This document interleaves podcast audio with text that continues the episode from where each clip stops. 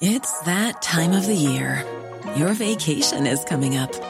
You can already hear the beach waves, feel the warm breeze, relax, and think about work.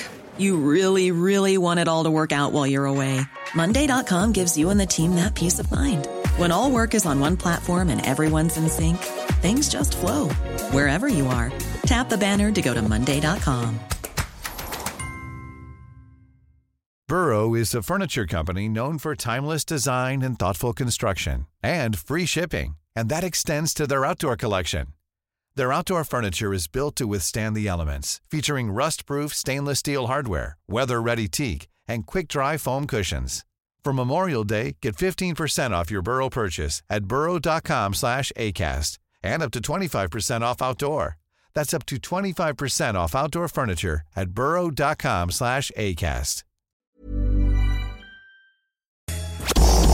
CJMD 96.9. Dansez-vous les paupiètes. Mesdames, Messieurs, le retour du 96.9. Le retour du 96.9.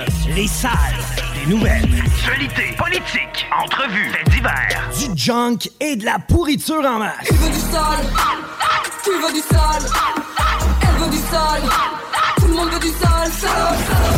L'actualité décomplexée. Les salles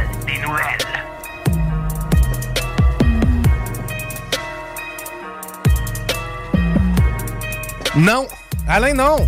Alain, il veut nous enfermer, man. Non, on fait de la radio, la porte ouverte. Ouais, vous allez jaser, mais c'est pas grave, ça va peut-être nous intéresser. c'est une joke. Tout le monde autour. Ouais. Non. Les salles des nouvelles avec vous euh, cet après-midi. Chico Desroses en remplacement de Guillaume Raté-Côté. Guillaume qui est absent. Par contre, il devrait être de retour en début de semaine prochaine, évidemment. Guillaume Dionne qui est à la mise en onde aujourd'hui. Salut, man. Hey, ciao. Content d'être avec toi euh, cet après-midi. Et, euh, par contre, euh, je refuse. Dans- je m'en vais. Non, non, non, c'est pas. non, mais tu sais, c'est- c'est. Je sais pas, on dirait que. C'est très péquiste hein, comme façon de faire. Je refuse. Non.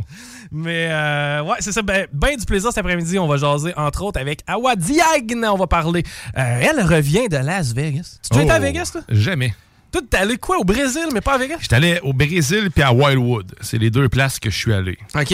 Euh, Wildwood, euh, ça c'était quoi, gamin ou? Euh, non, un trip de, ben, d'amis- d'entre amis, là, dans la vingtaine. On est allé euh, se faire un trip là-bas, faire des manèges, puis coucher dans un motel ben sous. Nice. Puis tes parents, quand, quand t'étais plus jeune, est-ce que vous voyagiez? Euh, on voyageait, mais plus à Côte-Nord. On n'allait pas, euh, on n'allait pas dans, d'autres pays. On restait au Québec, mais c'était quand même 4 heures de route. Que c'est un bon voyage. pareil. Ok, c'est que vous visitiez le Québec ou? Ben non, on allait, c'est à Côte-Nord, on allait sur Bécomo, Portneuf-sur-Mer, euh, Forestville. On allait dîner là-bas. là. Mais moi, je salue mon père qui nous montait dîner, c'est à Côte-Nord. Fait qu'on partait très tôt, puis on allait dîner, puis on en revenait. Puis il y avait pas de personnes que vous connaissiez là-bas? Ben oui, notre famille était là-bas. Ah, ok, c'est que vous en. Ouais, profitiez. c'était un voyage. Ben, c'était plus familial. Ouais, c'était familial. C'était un voyage pareil. C'est pas mal le plus proche d'un voyage qu'on a fait en famille. hein. Mais ça reste que quand on était plus jeune, moi je me rappelle, bon, en tout cas, de ce que je me rappelle, euh, tu sais, ça partait pas en vacances autant qu'aujourd'hui. Tu sais, mettons, aujourd'hui, c'est pas rare que Mathis, il est où Mathis? Mathis est pas là cette semaine parce que lui et ses parents sont partis à Cuba. Ouais. Tu sais, moi, j'ai jamais manqué d'école, mettons, pour aller à quelque part. là. Moi non plus. Ben, c'est ça. Mais euh, maintenant, c'est plus à la mode de voyager. Tu sais, vois-tu, j'ai pris l'avion pour la première fois de ma vie à 28, 29 environ. Puis tu sais, il y a bien des, des chums à moi qui ont jamais pris l'avion, là, qui ont jamais... Tu sais, à la limite, le plus loin qu'ils sont allés, c'est à Boston. Puis tu sais, c'est- c'est c'est bien correct, mais... Mais, mais est-ce que c'est... As-tu peur de voyager tout seul? Mettons, serais-tu game de faire, OK, je sac mon camp, man, je prends un billet, je m'en vais à LA, je passe une semaine là-bas. Euh, ça serait un gros travail euh, sur moi-même. Euh, je, non, je partirais pas tout seul. Dans même sur un coup de tête, non. Jamais. Ben, sans que ce soit sur un coup de tête, c'est même l'organiser. T'sais, Parce que je n'ai jasé avec Guillaume, j'étais en vacances, là, peut-être une semaine ou deux, puis euh, c'est ça qu'il me disait. Il me disait, Hey, il y a des vols vers l'Ouest canadien, pas trop cher. Pète-toi là un petit cinq jours à Calgary. Non, je baigne toi à chienne. Je, je veux pas partir tout seul. là. Tu sais, J'étais encore bien trop moment. J'ai pas assez voyagé comme pour être à l'aise de sacrer mon camp tout seul. Tu sais, les étapes à l'aéroport, je les connais pas par cœur. là. Non, moi non plus. Puis, tu sais, Il y a aussi la barrière de la langue. Écoute, je parle juste français aussi. Ah, ok, tu parles pas anglais? Non, mais tu sais, je, je vais. Maintenant, avec la technologie, écoute, euh, c'est plus une raison. hein. Google Translate fonctionne super bien. Je peux avoir une discussion avec toi, puis je fais juste tendre mon téléphone.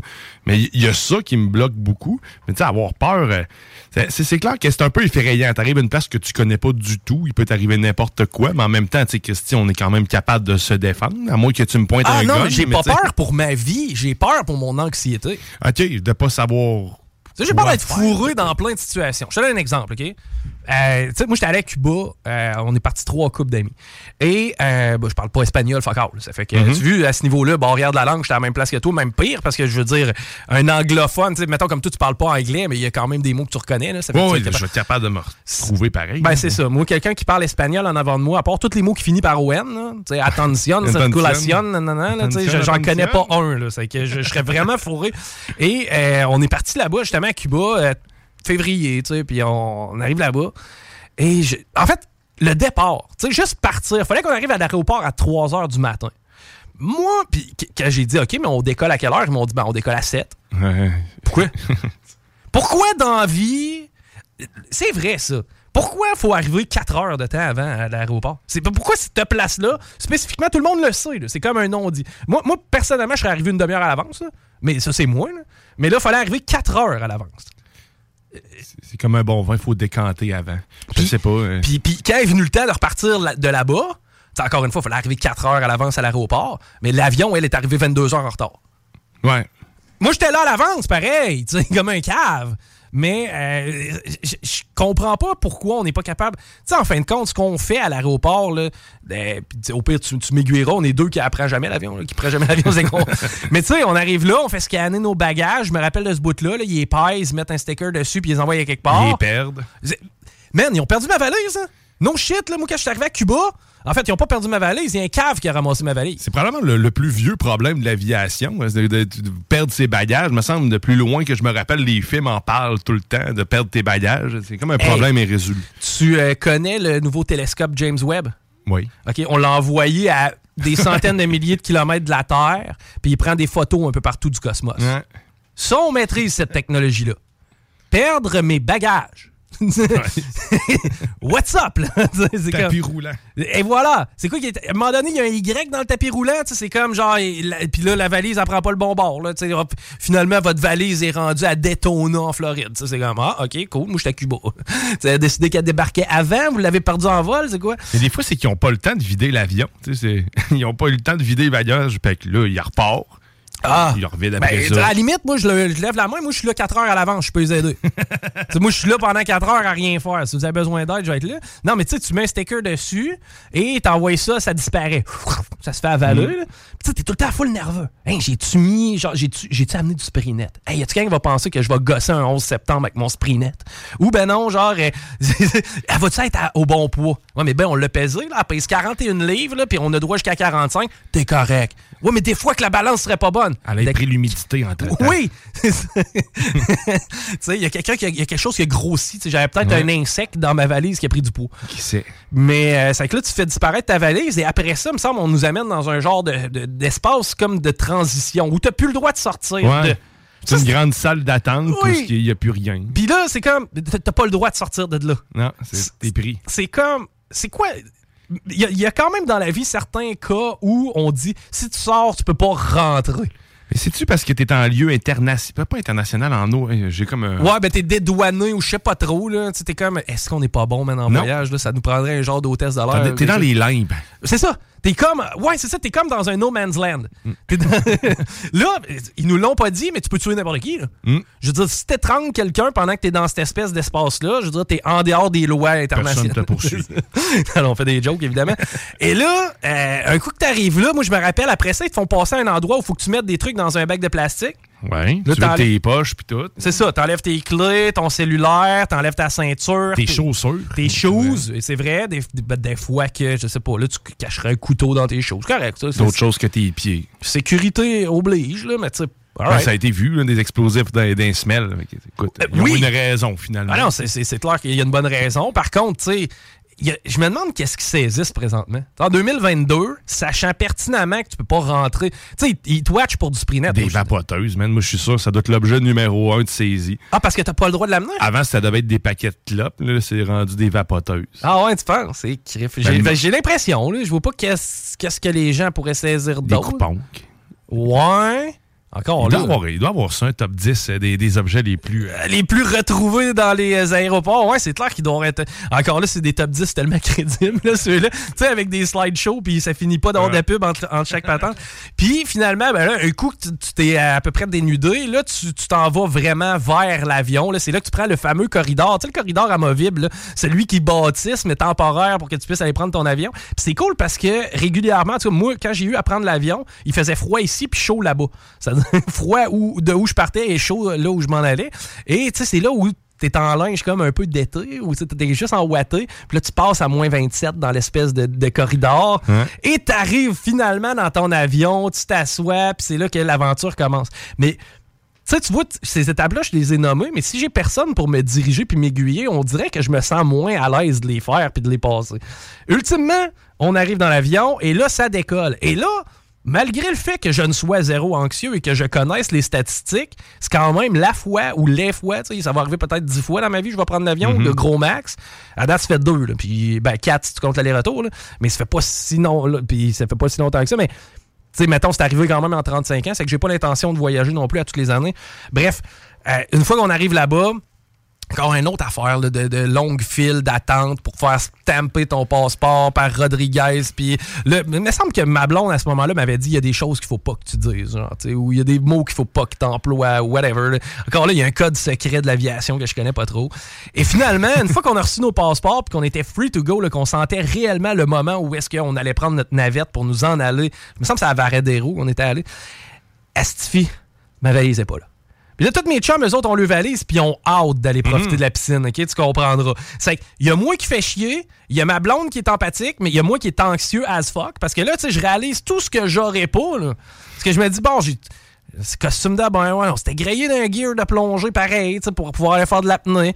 Là, mais tu, repenses à tes affaires, ouais, j'avais des livres, j'avais ci, puis là, tu te dis, Chris, vais tout perdre ça. Puis tu sais, quand tu t'en vas en voyage, t'amènes, t'amènes pas du linge de merde, on s'était dit, on va aller manger au Tu veux resto. te mettre beau. là, Ben, c'est ça. C'est que j'avais amené, c'est ça, hein. j'avais amené mes kits go-to, là, tu sais, mes kits que j'aime. Là, la grosse panique s'installe. Et finalement, étant donné que ma blonde parlait espagnol à l'époque, ou du moins elle baragouinait, mais non, quand même assez habile, on, on a réussi à, comme... On, on y est allé aussi par déduction. là. Il y avait une valise qui ressemblait beaucoup à la mienne, qui avait pas de propriétaire. OK? on s'est dit, OK, il y a peut-être des chances que la personne se soit trompée involontairement. Mais tu sais, en même temps, tu te dis, quel fucktard, là, quel épais, là. à quel point faut que tu sois con pour pas prendre la bonne valise? Tu sais, faut vraiment que tu sois insouciant puis tu t'en sacs. Il faut qu'elle soit identique quand même pas pire. Ouais, pas tant. Elle n'a pas besoin d'être si identique. Elle avait la même couleur puis ça s'arrêtait Ah. pas mal là. là. Tu sais, puis la mienne, genre, exemple, elle avait quatre roues. Puis celle-là en avait deux. J'étais comme, voyons, style. On a perdu deux en voyage. Ah, c'est ça, oui. Ben, Non, mais l'autre, lui, s'est dit probablement qu'ils m'ont posé deux roulettes moi, pendant mon voyage. Ah, ben ouais, c'est vrai, c'est ça. Lui, il en avait en bonus des roulettes. Tu sais, moi, j'ai pas fait comme, hein, si, ils ont, ils ont brisé deux roulettes. L'effet de l'altitude. C'est ça, les roulettes, ben, des fois, ça peut aller d'une valise à l'autre, ça, watchez-vous. Et finalement, tu sais, prends l'autobus, probablement la pire ride de bus de toute ma vie. C'est comme je suis dans le bus et on, on est là pour peut-être 40 minutes se rendre à l'hôtel. Moi, j'avais apporté l'autre valise en croisant les doigts. Au pire, je serais un voleur, mais je croisais les doigts. Là, je me suis dit, il y a peut-être du plus beau linge que moi. je me suis dit, on va essayer. Puis, oh, la bonne nouvelle, c'est que la personne allait au même hôtel que nous. Ah, la personne, cool. en fait, le, bagage de la personne euh, qui était comme pas réclamé, on est allé voir, il est à qui ce bagage-là, et le nom correspondait à notre hôtel. C'est- On s'est dit, on va aller voir. Puis là, on est dans l'autobus, imagine. OK, là, j'ai mes chums à go. Yes, sir, man, Cuba pendant une semaine, on va se péter à la face. Chico, prends une bière. Là, Je rouvre ma cerveza. Puis là, je, je prends une petite gorgée. Ma valise. J'avais de la crème solaire à l'intérieur. Amertume. Ouais, mais on va t'en prêter de la crème solaire. C'est la mienne que je voulais. je l'avais choisie. J'ai une peau douce. Là, après ça, finalement, on arrive. à- Imagine-tu si j'avais été tout seul tout ce moment-là. là? Ouais, ça Tu aurait probablement que j'aurais eu un breakdown à l'aéroport. Tu sais, Je sais pas. Là, euh, euh, hablo, hablo français, hablo anglos. euh, euh, where is my luggage? Où est ma valise? Qu'est-ce qui se passe, Ah, mais tu serais peut-être tombé en mode solution plus vite aussi, ayant pas personne sur qui t'appuyer Ouais. ou te dépendre, parce que là, dans le fond, les gens attendaient après toi. Là, tu te serais concentré sur ton problème à toi et puis tu aurais fini par Ah, j'ai la- passé quand même trois quarts d'heure, moi, à l'aéroport, à me concentrer sur mon problème. Bon, ben, ok, je, ben, je- je comprends pas. que les autres autour, eux autres avaient hâte de se rendre à l'auberge, mais il y avait quand même de l'empathie pour moi. Là, quand- ça les- ils comprenaient que ça faisait chier. Et moi, c'était mon premier voyage de tout, là, à vie. là. Puis ils perdent ma valise. Là, j'arrive à l'hôtel finalement avec euh, ma blonde puis tout le monde, puis on va dans le lobby et on se présente bonjour euh, et euh, nous avons une, valise. Là, justement, la fille a dit Ah, il y a un monsieur, un tel, qui est venu nous porter une valise en disant que c'était pas la sienne. J'ai dit OK, je vais la voir. Et effectivement, c'était ma valise. Mais il était pas plus stressé que ça, lui, là. là. Lui, il a droppé ça à l'office en arrivant. Il a dit Qu'un, ça, c'est pas à moi. Il est pas plus allé rechercher sa valise, tu comprends-tu? Un voyageur aguerri. Non, non, lui, s'en colle. Lui, il a comme fait Ah, ben, regarde, elle était pas à moi. J'imagine que le Saint-Esprit va me ramener à la mienne. Puis, comme Ah. de raison, c'est arrivé. Parce que j'aurais pas laissé là-bas, sa maudite valise. J'aurais pu faire comme, regarde, je vais me croiser les doigts qu'elle soit arrivée à bon port, mais sa valise, Chris, s'organise, là? Mais l'aéroport l'aurait probablement appelé à ce moment-là. Lui devait se dire Ah, j'ai pas parti avec le bon bagage. Quelqu'un va laisser mon bagage là-bas parce qu'il va se rendre compte que c'est pas le sien. Fait Ouais. qu'eux autres, ils vont m'appeler pour me dire qu'ils l'ont retrouvé. Euh, Toronto. J'imagine que si tu laisses une valise lousse à Toronto, à un moment donné, il y a du monde qui vont faire comme c'est à qui, c'est quoi, ils vont se poser des questions, peut-être au pire appeler la police pour qu'ils viennent checker si c'est pas une bombe, là, à la limite. Là. Mais je te dirais que les Cuba avaient, à Cuba, les Cubains avaient pas l'air si proactifs que ça. Puis je veux dire, c'est bien correct, là, mais il y a- il y avait personne d'inquiet dans cet aéroport-là. Non? Personne. Non, non, non. Eux autres, c'était comme ta valise n'est pas là. Bon, OK. Ben ouais, on fait quoi? Ben attends. Sont en vacances. C'est ça.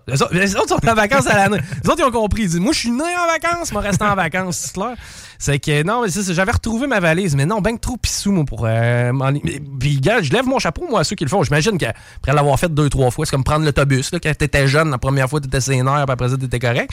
Mais, ça reste que moi, je trouve ça intimidant. Puis, à quelque part, tu sais, un coup rendu, par exemple, je me serais fait des chops. Ça, c'est clair. Ben, c'est ce qu'on dit. On, on me- bon, il y a un de mes chums qui est allé en Europe puis il est resté je sais pas combien d'années là-bas. Mais tu sais, justement, il m'a conté des histoires euh, épouvantables. où il jouait de la guitare puis c'est de même, c'était ça son revenu. Puis à un moment donné, il pleut puis il, il se trouve à coucher dans une maison abandonnée dans le fond d'un champ. Il est tout seul dans Ah ouais? son univers là, puis il braille. Il reste juste sa guitare. C'est malade, là. Ça prend des grosses couilles, moi, je trouve. Tu sais, j'ai besoin de mon confort. J'ai besoin de savoir qu'à 7h30 tantôt, mon berger allemand va me Ouais. licher à la main, mais que je tente, sais.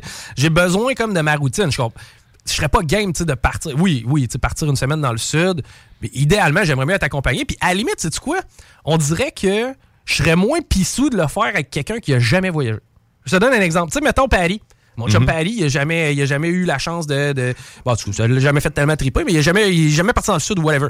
Ben, tu sais, si, mettons, j'avais à partir, je préférerais être accompagné de Paris, tu sais, que d'être tout seul. Ne serait-ce que je me dirais, au pire, j'ai quelqu'un pour. Au pire de quoi, puis en quoi il va être bon pour m'aider, fuck all. Mais au moins, on dirait que dans ma, pas tout seul à le vivre. dans, dans ma tête, ouais, c'est ça. Si jamais je vis un moment de merde, au moins, je serais pas euh, pogné tout seul. C'est que non, c'est ça. Voyager tout seul, je trouve qu'il faut être quand même courageux. Pourquoi je te parlais de ça? J'en ai aucune idée, mais tu sais, pas juste même, même le fait de voyager à plusieurs. Un autre exemple, j'ai un couple d'amis qui sont partis avec leur petit enfant, leur petit bébé de six mois, là, en Mhm. voyage. Ils n'ont aucune idée d'où ils s'en vont. Ils sont, sont à la trotte en, en Europe, un peu partout. Avec un bébé de six mois. Avec un bébé de six mois, il faut, faut que tu veuilles vraiment te faire le trip, mais sauf que tu sais, ce sont des, des voyageurs aguerris. Ils en ont fait euh, en masse, Ouais. euh, ils en ont fait plein, ils en ont vu d'autres. Fait que là, ils partent, mais ils savent pas où ils vont coucher à chaque fois qu'ils changent de destination ou, ou de pays. Ça, sérieusement, personnellement, jamais j'aurais été en mesure de le faire ça. J'aurais été ben trop anxieux. J'étais un peu comme toi, je suis stressé à rien, mais tu sais. Hey, je suis stressé à rien. Ça à dépend. Je suis stressé quand je suis en dehors de mes zones de confort, évidemment. Mais, mais tu sais, tu vois, là où je les trouve encore plus courageux eux, d'avoir fait ça, combien je vois de nouveaux couples? Euh, pas de nouveaux couples, mais de nouveaux parents. Un nouvel enfant. La première fois, la première fois qu'il tousse, man, faut l'amener à l'urgence parce que là, c'est la grosse panique. Là, après ça, tu sais, euh, il ah, il y a une petite affaire à, à sa peau. Ouais. euh, tu fais, tu sais, moi, je sais même pas comment aller à l'hôpital au Québec, là. Comment tu veux que j'aille à l'hôpital au Chili? là? Tu comprends-tu le système de santé, Ouais. comment ça fonctionne? Je comprends qu'on a des assurances, je comprends que- Mais à quelque part, je serais fourré. là. Tu commences par où? Des fois, au Québec, je veux dire, faire mon rapport d'impôt, pour moi, c'est une épreuve. Là. Que, Chris, je me vois mal faire mes impôts d'un autre pays. Ouais, ça, ça, ça doit être compliqué, c'est clair. Hey, on va euh, rester dans la thématique bébé, si tu veux bien. Ben oui. parce que j'ai reçu, on m'a envoyé ça tout à l'heure, j'ai reçu ça directement du bureau du premier ministre. Des couches? Des couches? Je sais pas, tu parles bébé. Ouais, ben t'étais pas loin. Les prénoms les plus populaires au Canada en 2022. Oh! L'année achève. Non, non, on va pas y voir. Je, je vais essayer de te... Je vais essayer de te surprendre. Je les vois pas. OK, et euh, autant pour les euh, garçons que pour les filles, es-tu capable, selon toi, de guesser un nom dans le top 5 filles ou dans le top 5 gars? Euh, oui. OK, vas-y. Euh, Eva. Eva, non. Mauvaise réponse. Ce n'est pas dans le top 5 filles. OK. Mais à peu près toutes les, toutes les variantes y sont. Garçon? oui. Euh. Charles. Non, mon ami. On va y aller pour les filles en cinquième position. Ava. Tabarnouche, hein? T'étais pas loin, hein? Ah, ensuite de ça, Emma. Je sais- moi, Emma, je tripais là-dessus big time. Moi. Emma, je tripais sur Emma Bunton, la chanteuse des Spice Girls. Tu sais, la blonde. Ouais, là. ouais, moi, c'est c'est. ben, en Baby Spice, moi, c'était la mienne. Moi, il était pas question que tu touches à Baby Spice, c'était la mienne. C'était laquelle, la tienne? Eh, écoute, tu me rappelles plus le nom. T'aimais-tu mieux Jerry Larousse? T'avais Victoria Beckham? Sinon, t'avais. Jerry. T'avais une Ah. coupe de aussi. Jerry. Mais pe- personne aimait les Mel d'habitude. là. C'était comme. c'était- Jerry. J'ai pas dit le bon nom par tout. Ginger Spice, hein, t'étais. Mais euh, ouais, Emma. Je qui- masculinisé. Jerry. Euh, euh, sinon, euh, t'avais aussi, euh, c'est ça, Amelia, troisième. Amelia, ça c'était le nom, me semble, de la mère dans Casper, ça se peut-tu? Tabarouette, pour quelqu'un qui écoute pas de film, t'as une bonne mémoire pareil. J'ai une bonne mémoire pour tout ce que j'ai vu. Moi, j'ai vu Casper, le petit fantôme. T'as pas vu ça? Ben, Le pire, c'est que je l'ai vu 3-4 fois dernièrement, puis je me rappelle pas plus. hein. Ben voyons donc, ils s'en vont, ils réussissent à se bomber une maison entrée. Là, ils Ouais, se ouais, ben, sur- je me rappelle du film, mais je me rappelle pas des noms. là. Je, pourrais, je, je sais ce qui se passe dans le film. Il y a une Ah. salle secrète, puis tout en bas dans le sous-sol. Le Lazare! C'est ça. Ouais, puis à un moment donné, ils mettent Casper là-dedans, il ressort en neuf. J'ai jamais compris, j'ai toujours trouvé ça drôle. Ouais, parce qu'il n'y a pas eu le temps de compléter le processus. Mais pourquoi il ressort en neuf? C'est le début de tout. Ah, ouais. Mais euh, c'est ça, non, mais on apprenait que Casper était mort en faisant de- de- du traîneau. Ouais, là. du traîneau, c'est Ben, triste. il me semble que sa mère s'appelait Amelia. Ben oui, il me semble que le père, il l'avoué à la fin. Elle revient comme pour euh, le voir. Là, Ouais. elle était- en tout cas. Ben, je t'ai c'est quoi? Spoiler alerte de 1995. Euh, le numéro 2, Sofia. C'est pas la capitale de la Bulgarie? Sophia? Ouais. Oui, je sais pas. C'est que je t'amène à des places, mon gars. Aucune idée, man. Et le numéro 1, le numéro 1, ou le big winner, et ça, euh, c'est c'est au Canada, là, by the way. Donc, si vous vous dites ça fait pas tellement francophone, je vais les prononcer à l'anglaise. Olivia. Olivia, oui, numéro 1. Pour ce qui est des garçons, moi, c'est tout le temps avec les noms de gars que j'ai de la misère. Je sais pas toi, quand, vous, euh, quand, quand ta chérie a pondu, euh, qu'est-ce que. Après ça, on parlera du processus de sélection de nom. numéro 5, c'est Leo. Ensuite de ça, numéro 4, Oliver. Et non Olivier, Oliver. Jackson au numéro 3, Liam au numéro 2. Et Noah au numéro 1. Mon neveu s'appelle Noah. Jackson, c'est hot comme. Ben, tu sais, oui. Puis euh, moi, personnellement, j'essaierais de choisir un nom bilingue. Parce que je me suis fait détruire le mien toute ma vie. Sais, moi, c'est cool parce qu'à chaque fois que je m'en vais dans une province, ontari- euh, euh, province anglophone ou aux États-Unis, Hi, Pearl Luke. Pure Luke. Ouais, Pearl Luke. Puis on n'essaiera pas le nom de famille parce que c'est encore pire. C'est que je me présente comme Chico. C'est que tu sais, ça, c'est quoi? Hi, Chico. Eux autres, c'est ça, ils n'ont pas de problème à le prononcer. Mais Pearl Luke, c'est tout le temps compliqué. Comment, comment vous avez fait votre processus de sélection? C'est quoi le nom de tes enfants? Benjamin et Charlie. Benjamin et Charlie. Comment vous en êtes venu à cette décision-là? Eh ben, premièrement, t'es-tu impliqué beaucoup en tant que père ou c'était vraiment beaucoup la mère qui choisissait? On était les deux, on avait choisi des noms, une liste, on avait sorti les noms qui nous sont passés par la tête, puis après ça, on en a fait une lecture à voix haute. OK. On essayait d'avoir euh, les noms qui n'allaient pas, qui pas avoir de jeu de mots trop facile non plus. Ah, vous avez fait un peu comme Homer, là, quand il a choisi le nom de Bart. Bart, Cart, Shart, Tart. Non, c'est correct. C'est ça, ouais, à peu près. Puis sinon, euh, écoute, on, a laissé aller le feeling. Puis quand, quand il est sorti, c'est là qu'on a vraiment, on a vraiment statué que. OK, vous en aviez une coupe dans la tête, pareil, Ben, avant. Une coupe, non, on avait au moins deux. Euh, on avait un, une alternative si jamais il n'y avait pas la face d'une Charlie. Elle avait pas une face d'une Charlie. Ou. Ça se je me rappelle même plus c'est quoi le nom qu'on avait choisi. Ah, c'est ça, je voulais savoir. C'est quoi les, les- les- le backup name? Benjamin, Benjamin, je me rappelle, c'est Edouard ou, ou, euh, non, je cherche Alfred. C'est con, hein? J'aime mieux Benjamin. Ouais, moi aussi. Mais. Alfred, je suis pas certain. non, mais je sais pas pourquoi. On, a- on avait tripé sur Alfred. On était dans un vieux nom aussi. Ouais, mais c'était le bout de Alf ou la bout de- le bout de Fred? C'était les deux, en fait. Alfred, moi, je trouvais ça bien drôle. Je me, je me voyais caler des affaires. Alfred! Ok, tu le voyais déjà, le maître d'hôtel. Ouais, exact. Je l'avais mis euh, avec Bruce Wayne, moi. Ah, voici le référent. Euh, Puis, euh, toi, personnellement, ton nom, tu te rappelles, mettons, tes parents, t'ont-tu déjà parlé de la sélection de ton propre nom? Euh, non, mais ils m'ont donné un autre nom qui est Mathieu. Hein? Que, mon deuxième nom, c'est. euh, Ah, mais tu t'appelles Guillaume Mathieu? Ouais, mais tu- puis ce nom-là apparaît juste sur mon euh, baptistère. hein. C'est Ok, t'as pas ça sur aucune carte, là. Non, pas- non, non, non. Parce qu'il y en a qui ont deux noms de famille. Moi, j'ai deux noms de famille. J'utilise juste un. J'utilise seulement des roses. C'est plus, c'est plus simple. En plus de ça, c'est plus rare. Ça fait qu'au moins, ça me permet de me. dé- Tu sais, parce que mon autre nom de famille, c'est breton. Des, des bretons, il y en a partout. C'est que, à un moment donné, c'est plus plus facile comme de OK, des roses chez c'est qui, tandis que breton, il peut en avoir une liste. là. Mais euh, moi, moi, ma mère puis euh, mon père, ils avaient entendu Pierre-Luc. Parce que oui, je m'appelle Pierre-Luc. J'ai la grosse confidence aujourd'hui. Oh. Non, mais c'est vrai, je pense que c'est Marie Saint-Lô qui, il y a pas longtemps, a appris que je m'appelais Pierre-Luc. Mais ça fait pas pour longtemps non plus que je, je sais que tu t'appelles Pierre-Luc. Ça fait moins d'un an, en fait. Euh, ouais, ben c'est sûr, il n'y a pas grand monde qui me le demande, mais euh, je m'appelle Pierre-Luc. Puis le second nom, lui qui était comme prévu, euh, si mettons c'était pas Pierre-Luc, c'était Philippe. Moi, j'aurais trouvé ça cool. Le monde m'aurait appelé Pip. Pip. C'est le surnom que je serais donné. Mais. Euh, Pip boy. Ah ouais, puis tes, parents, tu les as jamais demandé d'où ça venait, Guillaume? Euh, non, non, pas vraiment. J'ai pas, euh, j'ai pas senti ce besoin-là de savoir d'où venait Guillaume. Mathieu, je pense que ça vient de la Bible.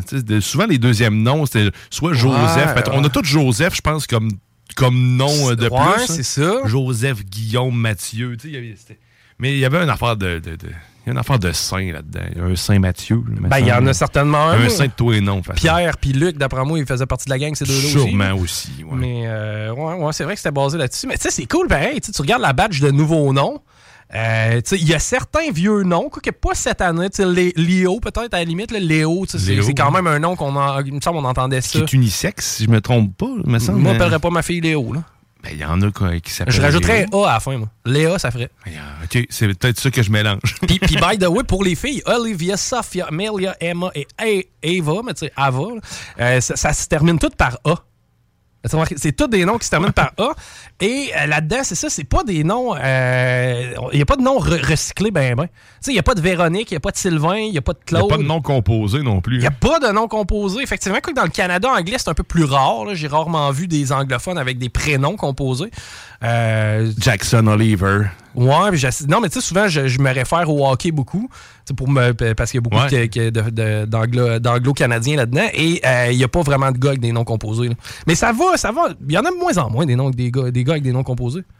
Ouais, c'est- rare, c'est plus rare. hein. Tu sais, personnellement, à quel point ça a été un pain in the ass, moi, pas vraiment. On dirait, par contre, à chaque fois que j'ai à... euh, on dirait que des fois, ouais, il y a des glitches qui arrivent à cause de mon nom. Il y a un trait d'union, il n'avait pas, il n'était pas censé avoir de trait d'union là. Ah, c'est du taponnage d'avoir autant de lettres que ça puis qu'ils soient séparés en plus. hein. Un bon vieux Mike Smith, là. Ouais, ça, ça le fait. Ça fait pareil. Mais non, c'est ça, tu sais, il y a des. Je me demande si à un certain moment, on va avoir un rebrassage de ces noms-là. Tu sais, il y a des noms qu'on a perdus à travers le temps. Là, Anatole, Ephraim, puis ces affaires-là, ça, ça tout- Marguerite. Hein, Marguerite, les noms de fleurs, ça revient. Tu vois, moi, la fille à mon gars, la fille à mon frère, c'est Rose. Euh, Marguerite, j'avoue par contre que c'est plus rare. Blanche aussi. là, Blanche, Ouais. t'en as moins. là. Mais ça, c'est des noms, tu sais, on voyait nos grands-parents avec Mm. ça. Après ça, tu sais, il y a nos oncles, nos tantes. Moi, je pense à Gilles, je pense à Claudette, je pense à Rodrigue, Gérard. Ces noms-là, on, on revoit pas ça, là. En tout cas, pas, pas dans ce gang-là. Je sais pas si Noah et Jackson, quand, ou tu sais, Amelia, quand elle va sortir avec euh, le petit Oliver, s'ils vont pas se dire Oh, on pourrait appeler notre garçon euh, euh, Armand. Gilbert, Armand, c'est ça, tu sais. Mais c'est vrai, pareil. Puis non, non, à nous, là, on commence à avoir des noms de vieux, man. Tu sais, Pierre-Luc, Guillaume, Vanessa. Il n'y a plus d'enfants qui s'appellent Vanessa. Quoi le nom de ta petite? Moi, Maëlie, OK. Vanessa, non, pas de Vanessa ben ben dans la classe, là. Marianne, euh, Marc-Antoine. C'est tous Mais des c'est vrai que Guillaume, il y en a beaucoup de notre génération, Exact. mais sauf que des nouvelles générations. Rémi, vois-tu, ça, ça passe le temps. T'sais, des Rémi, il y en a quand même encore aujourd'hui. Il y en a beaucoup ici à station. Mais tu sais, Alain, Laurent, euh, Pierre-Luc, c'est des, des noms qu'on reverra pas. Là, à un- vois, j'ai rarement vu un gamin s'appeler Alain. Puis c'est bien correct, là, mais, mais je sais pas à quel, moment il va y avoir quand même un rebrassage de cette batch-là. Tu sais, quand on va commencer à avoir des enfants se prénommer comme nous, là, pour moi, on va être rendu à la retraite à ce moment-là. Hey, parlant de prénom, on va, euh, après la pause, discuter avec une dame, une dame exceptionnelle, une charmante personne, et avec un prénom hors du commun. Il s'agit d'Awa Diagne. Bref, on euh, fait une première pause dans les salles des nouvelles. Et au retour, on jase avec Awa de Cannes Empire. CJMD 96.9. 969fm.ca. Marcus et Alex, les deux snooze. De quelle province ou territoire la ville de Toronto Est est la capitale? Donc c'est Toronto et le- ce que tu veux dire c'est est. non, non, c'est Toronto Est. Euh, je répète la question pour de vrai parce que là, je voulais faire un piège parce que si je voulais, que- je voulais que, tu, euh, je voulais que tu réussisses pas. de quelle. Ah oui, il y a un. Toronto Est. Est? Ah oui.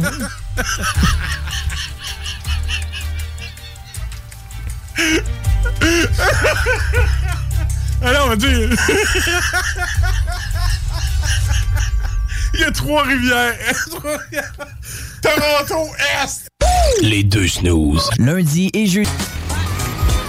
CJMD. Téléchargez notre appli. Oui, mon arrière-arrière-grand-père, c'était pas un vieux dans le bas du fleuve. Il avait une belle grosse voiture neuve, puis la gravelle volant en arrière.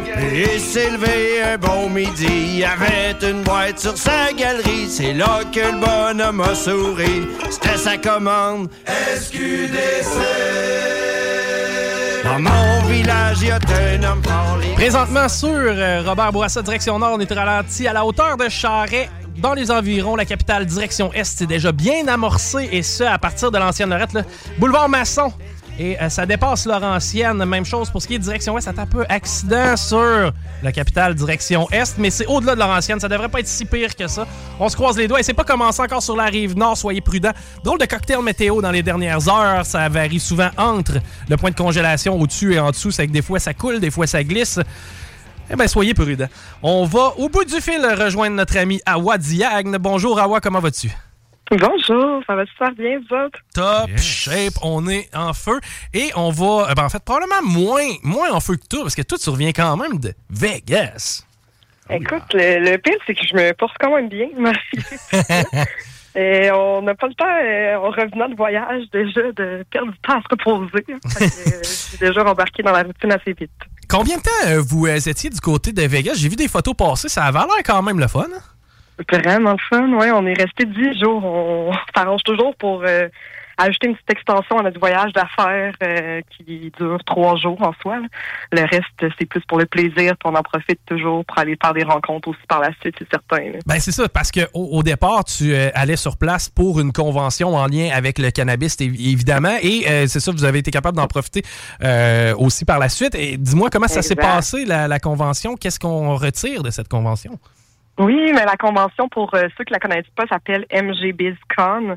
Euh, c'est la plus grosse convention euh, professionnelle de cannabis dans le monde. Il y a 35 000 personnes euh, professionnelles de l'industrie sur place, un peu d'un peu partout dans le monde. C'était leur onzième édition. Pour nous, c'était la troisième fois qu'on y allait. Tout ça se déroule sur trois jours. Puis on a accès à 1400, plus de 1400 même exposants. C'est un gigantesque plancher d'exposition de 300 000 pieds carrés euh, sur deux étages. C'est c'est vraiment immense. Puis euh, on peut suivre aussi les conférences de 180 euh, conférenciers. Fait que c'est vraiment euh, un événement à grande échelle là, là-bas. Une, une journée type, mettons, ça peut ressembler à quoi? À quoi vous vous levez à quelle heure? Vous vous présentez au, à la convention à quelle heure? Mettons, euh, ça peut ressembler à quoi une journée type quand on est professionnellement à, à Las Vegas? Oui, ben ça dépend vraiment d'une personne à l'autre. Honnêtement, je vais te dire comment nous on faisait nos journées, mais la plupart des gens, ça ressemblait vraiment pas à ça. Euh, nous, on y allait le plus longtemps possible, donc on se levait à 8 heures pour être présente à 9 heures dès l'ouverture de l'exposition et des conférences. On voulait vraiment rien manquer. Euh, puis on sortait de là à la toute fin à 18 heures quand ça ferme également. Mais la moyenne des gens vivons à peu près trois heures peut-être par journée. Là. Nous, on se clenchait des super grosses journées, mais c'est parce qu'on avait un peu euh, deux chapeaux, si on veut.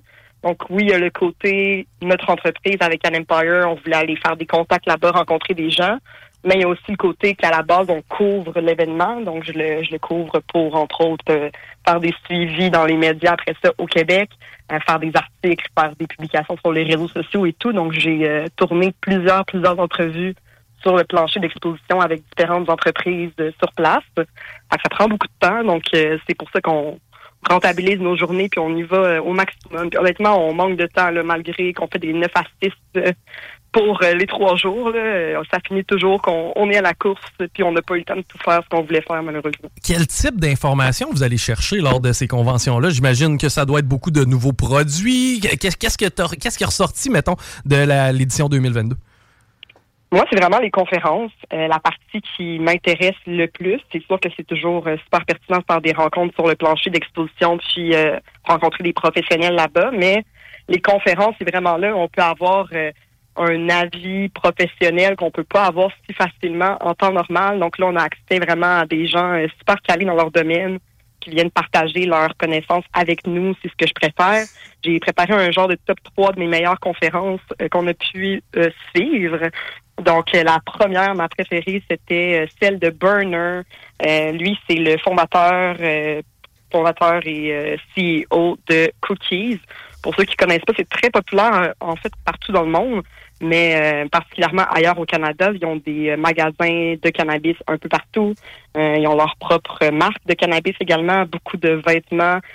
Tout tourne autour euh, de la contre-culture qu'on appelle, donc un peu tout le mouvement euh, anti-prohibitionniste derrière le cannabis. Donc c'est quelque chose qui nous rejoint énormément, cette entreprise-là. C'est c'est vraiment en ligne avec euh, la vision de Can Empire, est-ce qu'on veut faire, le divertissement, l'expérience client. Donc, euh, ça, c'était super intéressant. Le fondateur est aussi un rappeur euh, très populaire, présentement, entre autres, dans les, les charts.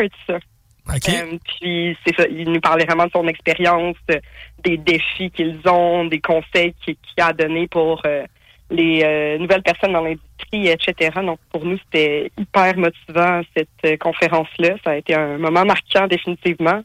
On a aussi pu suivre un panel qui était euh, 100% féminin de différentes propriétaires dans l'industrie du cannabis, particulièrement aux États-Unis.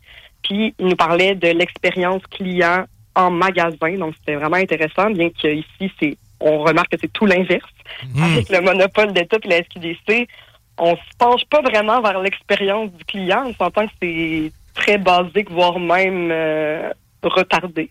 On, on est encore, on dirait, on dirait qu'on est encore à l'époque COVID, mais hardcore dans SQDC. C'est-à-dire que tu as Ouais. vraiment comme une ligne dans le fin fond de la pièce. Les gens attendent là, à deux mètres de distance, ça se parle pas. Chacun notre tour à la caisse. C'est long, ça gosse. Après ça, tu n'as pas le temps nécessairement d'étudier ton produit, sinon tu fais chier tout le monde en arrière dans le fil.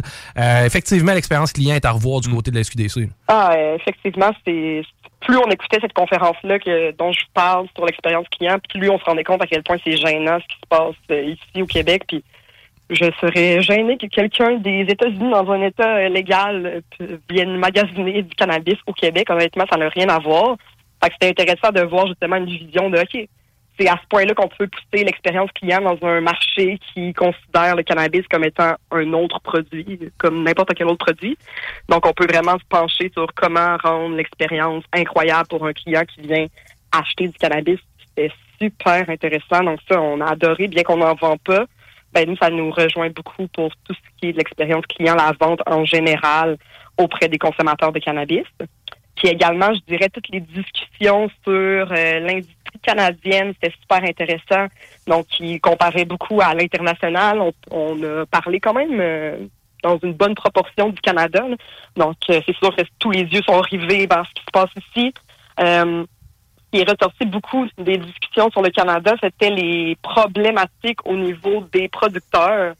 Euh, puis on a pu vraiment mieux comprendre quelles étaient les problématiques réelles ici avec la production. On voit souvent des nouvelles sur euh, à quel point ça va mal justement pour euh, plusieurs producteurs canadiens.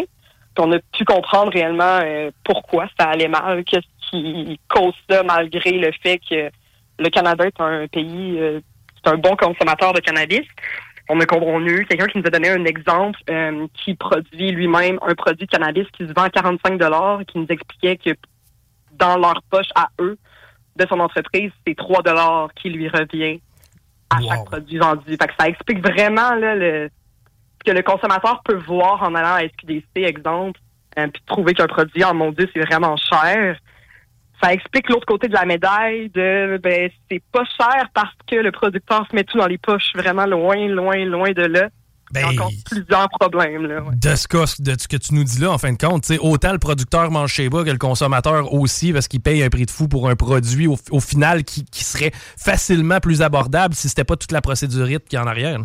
Exactement, exactement. Puis les taxes, donc tout ça, tout ce problème-là, on s'est rendu compte à quel point c'était euh, plus important qu'on le croyait encore. C'était vraiment intéressant d'avoir euh, un regard plus global sur l'industrie, euh, regarder qu'est-ce qu'il prévoit pour les États-Unis, les prochains États à surveiller, les prochains pays également à surveiller. Donc, on a fait un peu le, le- le tour de tout ça grâce aux conférences. Ensuite de ça, je te dirais nos moments clés, là, euh, outre les conférences en soi, on a pu rencontrer une deuxième fois le euh, fondateur de Raw, qui est l'entreprise de papier à rouler. Ah ouais, J'ai vu une photo d'ailleurs, euh, avec un Ben oui. gros joint roulé, mais euh, gonflé, je crois. Exact. Ouais, leur- kiosque est toujours euh, vraiment spectaculaire, effectivement. Nous, c'est notre personne préférée. Honnêtement, si vous suivez pas ce gars-là sur les réseaux sociaux, allez-y. Sur Instagram, c'est Rock and Rolling. Puis c'est vraiment euh, ma personne favorite dans l'industrie. Là, c'est euh, autant une page divertissante qu'une page où tu vas apprendre beaucoup d'informations. Donc c'est super intéressant. Ce gars-là est énormément terre à terre. Il a pris le temps de nous parler comme l'an dernier également. Puis, euh, il se rappelait de nous autres, en fait. C'est ce qui a été notre plus grosse surprise. Euh, quand on est venu pour lui parler, il nous a parlé du CanFest tout de suite parce que euh, on lui en avait parlé l'an dernier, puis qu'il disait qu'il voulait venir y participer, puis qu'il trouvait ça super intéressant. Donc là, il nous demandait des nouvelles de l'événement. Qu'on ne lui a pas donné les nouvelles qu'il espérait. Mais c'était vraiment un bon moment pour nous autres de voir que bon, qu'il il s'est rappelé de notre entreprise, puis ça l'a fait son chemin. Donc euh, ça, c'était un des grands moments. Euh, également, comme j'ai dit, la conférence avec euh, le fondateur de Cookies, c'est certain. Quand, quand tu dis euh, cookies, eh, tu sais, des fois, je vais à SQDC justement et je prends des produits qui ont l'appellation cookies ou du moins l'appellation cookies est dans le nom de la, de la, de la sorte. Est-ce que, est que ça fait référence à ça ou c'est simplement une appellation de brand? Non, ça c'est vraiment euh, dans l'appellation des strains. là. On le retrouve effectivement euh, plusieurs fois. Puis je, crois pas, ben, en fait, je suis pas mal certaine qu'il n'y a pas de produits cookies au Québec. C'est ça, ça n'a pas de lien avec, euh, avec euh, ce que je peux acheter, exemple, à SQDC. Non, c'est ça, exactement. Par contre, dans les autres provinces, c'est ça, ils ont autant des dispensaries que des sortes de cannabis sur le marché. Donc, on en retrouve vraiment euh, largement. Euh, juste à Las Vegas, justement, ils ont deux dispensaries qu'on a déjà visitées qui sont à 15 minutes euh, de distance. là. Donc, ils sont présents largement un peu partout, commanditent beaucoup des événements aussi, euh, sont euh, placés très ancrés euh, dans l'industrie en général, à l'international. On a même appris qu'il y avait des boutiques en Asie. Des... Que c'est vraiment une entreprise impressionnante, là, si vous voulez euh, creuser euh, là-dedans. On a pu croiser aussi plusieurs personnes de l'industrie du Québec. Ah ouais? ouais, c'était super intéressant, des belles surprises, des gens qu'on savait pas nécessairement qu'elle allait être là aussi. Euh, une entreprise qui m'a marqué dans ce sens-là, c'est High on Love, que ça s'appelle. C'est une entreprise qu'on connaissait, nous, depuis euh, notre première année au MGBiz, justement, mais qu'on n'avait jamais su qu'ils étaient québécois, puis ils nous ont entendu parler avec notre accident, puis ils nous ont dit comme, venez-vous de Québec? C'est là qu'on s'est rendu compte euh, qu'ils venaient de Montréal, en fait. C'est une entreprise qui euh, se spécialise sur la sexualité féminine, puis ce que le cannabis peut amener là-dedans. Donc, c'était vraiment, vraiment intéressant. J'ai fait des entrevues avec eux, d'ailleurs. Euh, Je pourrais vous faire euh, écouter des extraits dans les prochaines euh, semaines quand nos entrevues vont être publiées. Mais c'était une rencontre super intéressante. Donc, c'est ça, sur le plancher d'exposition, honnêtement, plein de belles surprises, plein de belles rencontres, plusieurs contacts. On a ramassé aussi un maximum d'échantillons de la convention. Va faire un concours sur nos réseaux sociaux pour euh, pouvoir euh, faire des gagnants avec ça à travers euh, notre réseau. On se disait, nous, c'est une des parties qu'on aime le plus dans les convention d'affaires comme ça, c'est avoir des échantillons de tout plein de produits qui, évidemment, contiennent pas de cannabis, mais qui sont en lien avec ça. Donc, euh, on va pouvoir euh, en faire profiter aussi à notre communauté euh, dans les prochaines semaines. Vraiment intéressant. Tu parlais, bon, sexualité féminine. Tu parlais aussi de à certains moments, il y a eu une conférence, on parlait, c'était que des femmes. Le ratio homme-femme, est-ce qu'on est en train vraiment d'atteindre le 50-50 côté consommateur, business et intérêt? Ou s'il y a encore majoritairement des gars, ça a valeur de quoi la convention?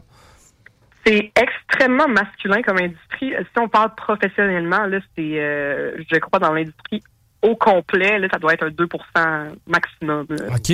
féminin. Euh, au Canada, je crois que la statistique est en bas d'un pour cent. là. C'est vraiment, vraiment une industrie masculine.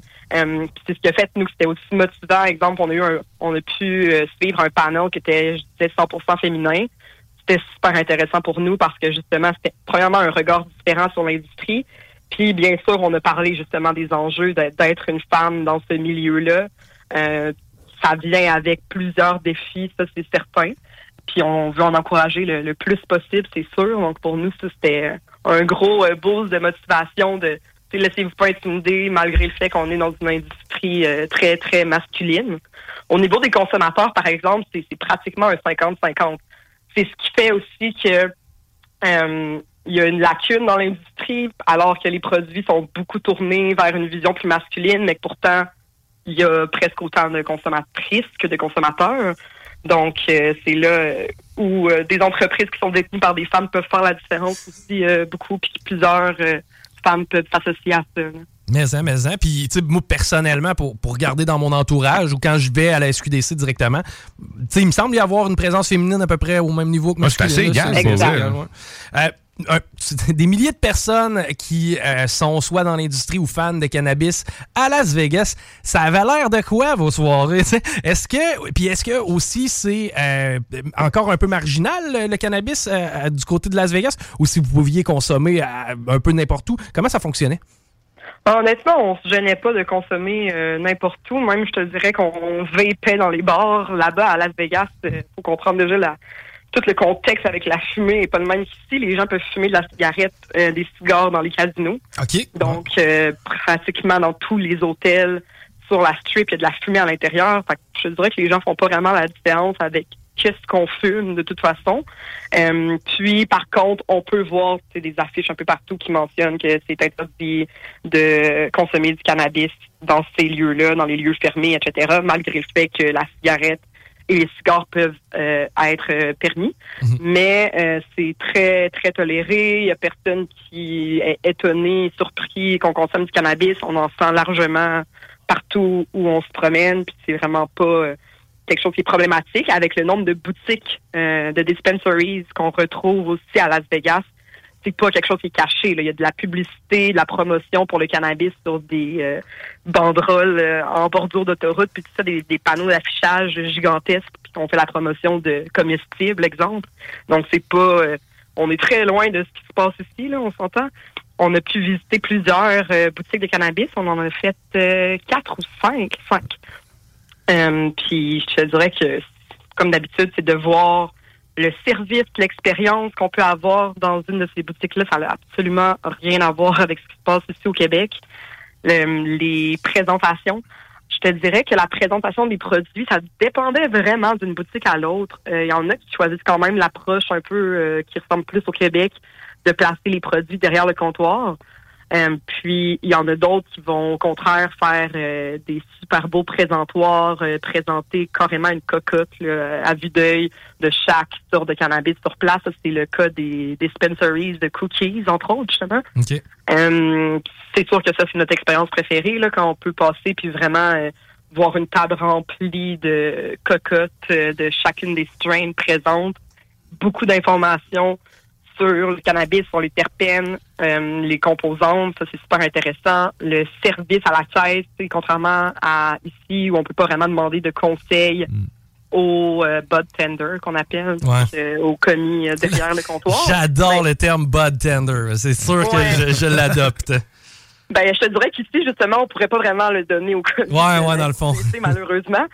Mais euh, à l'extérieur, justement, le bud tender, c'est la personne à qui tu peux demander absolument n'importe quoi, puis lui demander même c'est quoi que cette personne-là te conseillerait, elle, c'est quoi son préféré, des choses comme ça. Donc, on a pu euh, essayer un peu à l'aveugle des sortes de cannabis. Nous, c'est ça qu'on préfère de l'expérience, d'aller magasiner euh, quelque part qui n'est pas chez nous. C'est de pouvoir discuter avec le bartender pour savoir qu'est-ce que les gens ici aiment et essayer ça. On a acheté des choses, euh, je te dirais, qu'on a aimé et qu'on a détesté, les deux. Ah ouais, OK. Ben, c'est Ouais. cool, ben, c'est une belle candeur. Exact. ouais. On a essayé des edibles. Je dirais que tous les edibles qu'on a testés, c'était excellent. OK. Puis même extrêmement fort, je dirais, pas à cause de la teneur en THC, mais dans l'effet.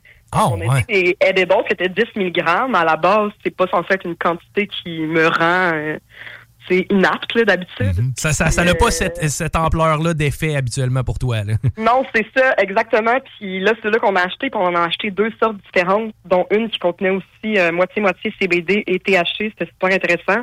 Mais les deux, honnêtement, là, ça nous amenait à un complètement autre niveau. Là, à, à 20 mg, on était euh, bien à côté dans le maximum. Puis normalement, je me rendrais facilement à 40-50 mg. là, OK.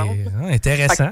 Ouais, ça coûtait pas cher, fait que c'était comme euh, le meilleur achat qu'on pouvait faire, euh, rapport qualité-prix, je dirais. On a essayé des vape pens aussi, ça c'était euh, super agréable, ça a été euh, une des choses qu'on a le plus aimé pendant le voyage, c'était passe-partout. Euh, Là, ce qu'on n'a pas aimé, c'était les fleurs qu'on a achetées, OK. le cannabis en fleurs directement. On s'était fait conseiller une sorte à la, la première, le premier achat qu'on a fait, puis c'était honnêtement épouvantable comme cannabis. Ça goûtait mauvais, sentait mauvais, c'était toutes des petites euh, cocottes en popcorn, vraiment de la mauvaise qualité. Ça Ah, ouais. faisait pas d'effet non plus. C'était, on avait hâte de le finir celui-là, je te dirais. on fait pas de pas gaspillage. notre préféré. Ouais. Ouais. Exactement. Euh, côté prix, je te dirais qu'on a vraiment pu euh, aller dans des euh, dispensaries qui n'étaient pas nécessairement sur la street, donc la rue qui est plus touristique. Puis on a trouvé que les prix faisaient beaucoup plus de sens comme ça. Donc, ça dépend de la boutique à laquelle tu vas. Là, on a fait vraiment plus des recherches pour trouver des places où euh, les consommateurs, même locaux, allaient. Euh, beaucoup de rabais. Il y avait des rabais euh, si on avait pris un Uber pour se rendre sur place, un rabais parce qu'on travaillait dans l'industrie, un rabais parce qu'on était le mercredi, un rabais pour le premier achat.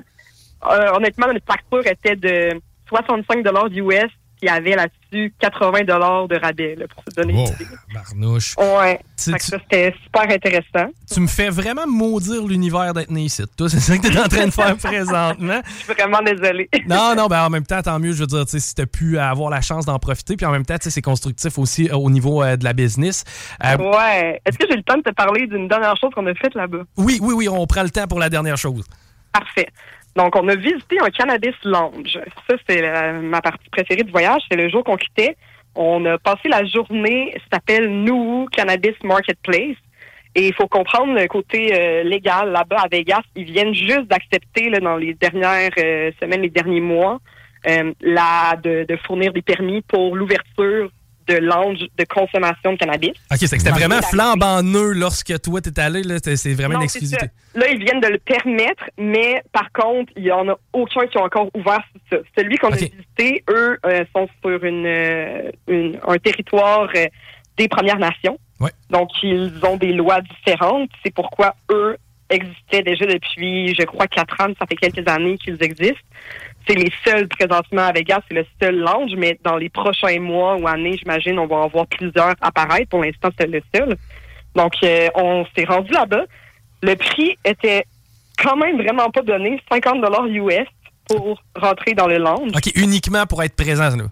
Non, ça incluait par contre euh, un joint 1 gramme et un mocktail infusé de 5 mg. Ben, quand même. Ouais. J'ai vu des affaires pas mal plus dispendieuses ici avec moins de Non, services. c'est va-t'en à. Exposité, puis le parking te coûte ça. dirais, Au début, c'était comme, OK, 50 US pour juste rentrer dans le lounge. Puis on disait, OK, ça inclut ça et ça. On était comme, bon, c'est moins pire, mais pour avoir visité des lounges, mettons, au Canada, à Vancouver, où c'était gratuit qu'on rentre, ça nous avait juste comme surpris sur le coup. C'est pas, pas cher, mais ça vaut la peine, honnêtement. Puis, euh, on est allé là-bas un mercredi, c'était le Green Wednesday, donc il y avait une promotion. Tout ce qu'on achète à l'intérieur du lounge, en plus de ce qui est inclus, c'est deux pour un. Donc, on a pu essayer aussi le Dab Bar. Donc, on a dabé euh, sur place. Ça nous a coûté 6 pour avoir un excellent dab. Wow, OK. OK, OK, c'est donc bien cool.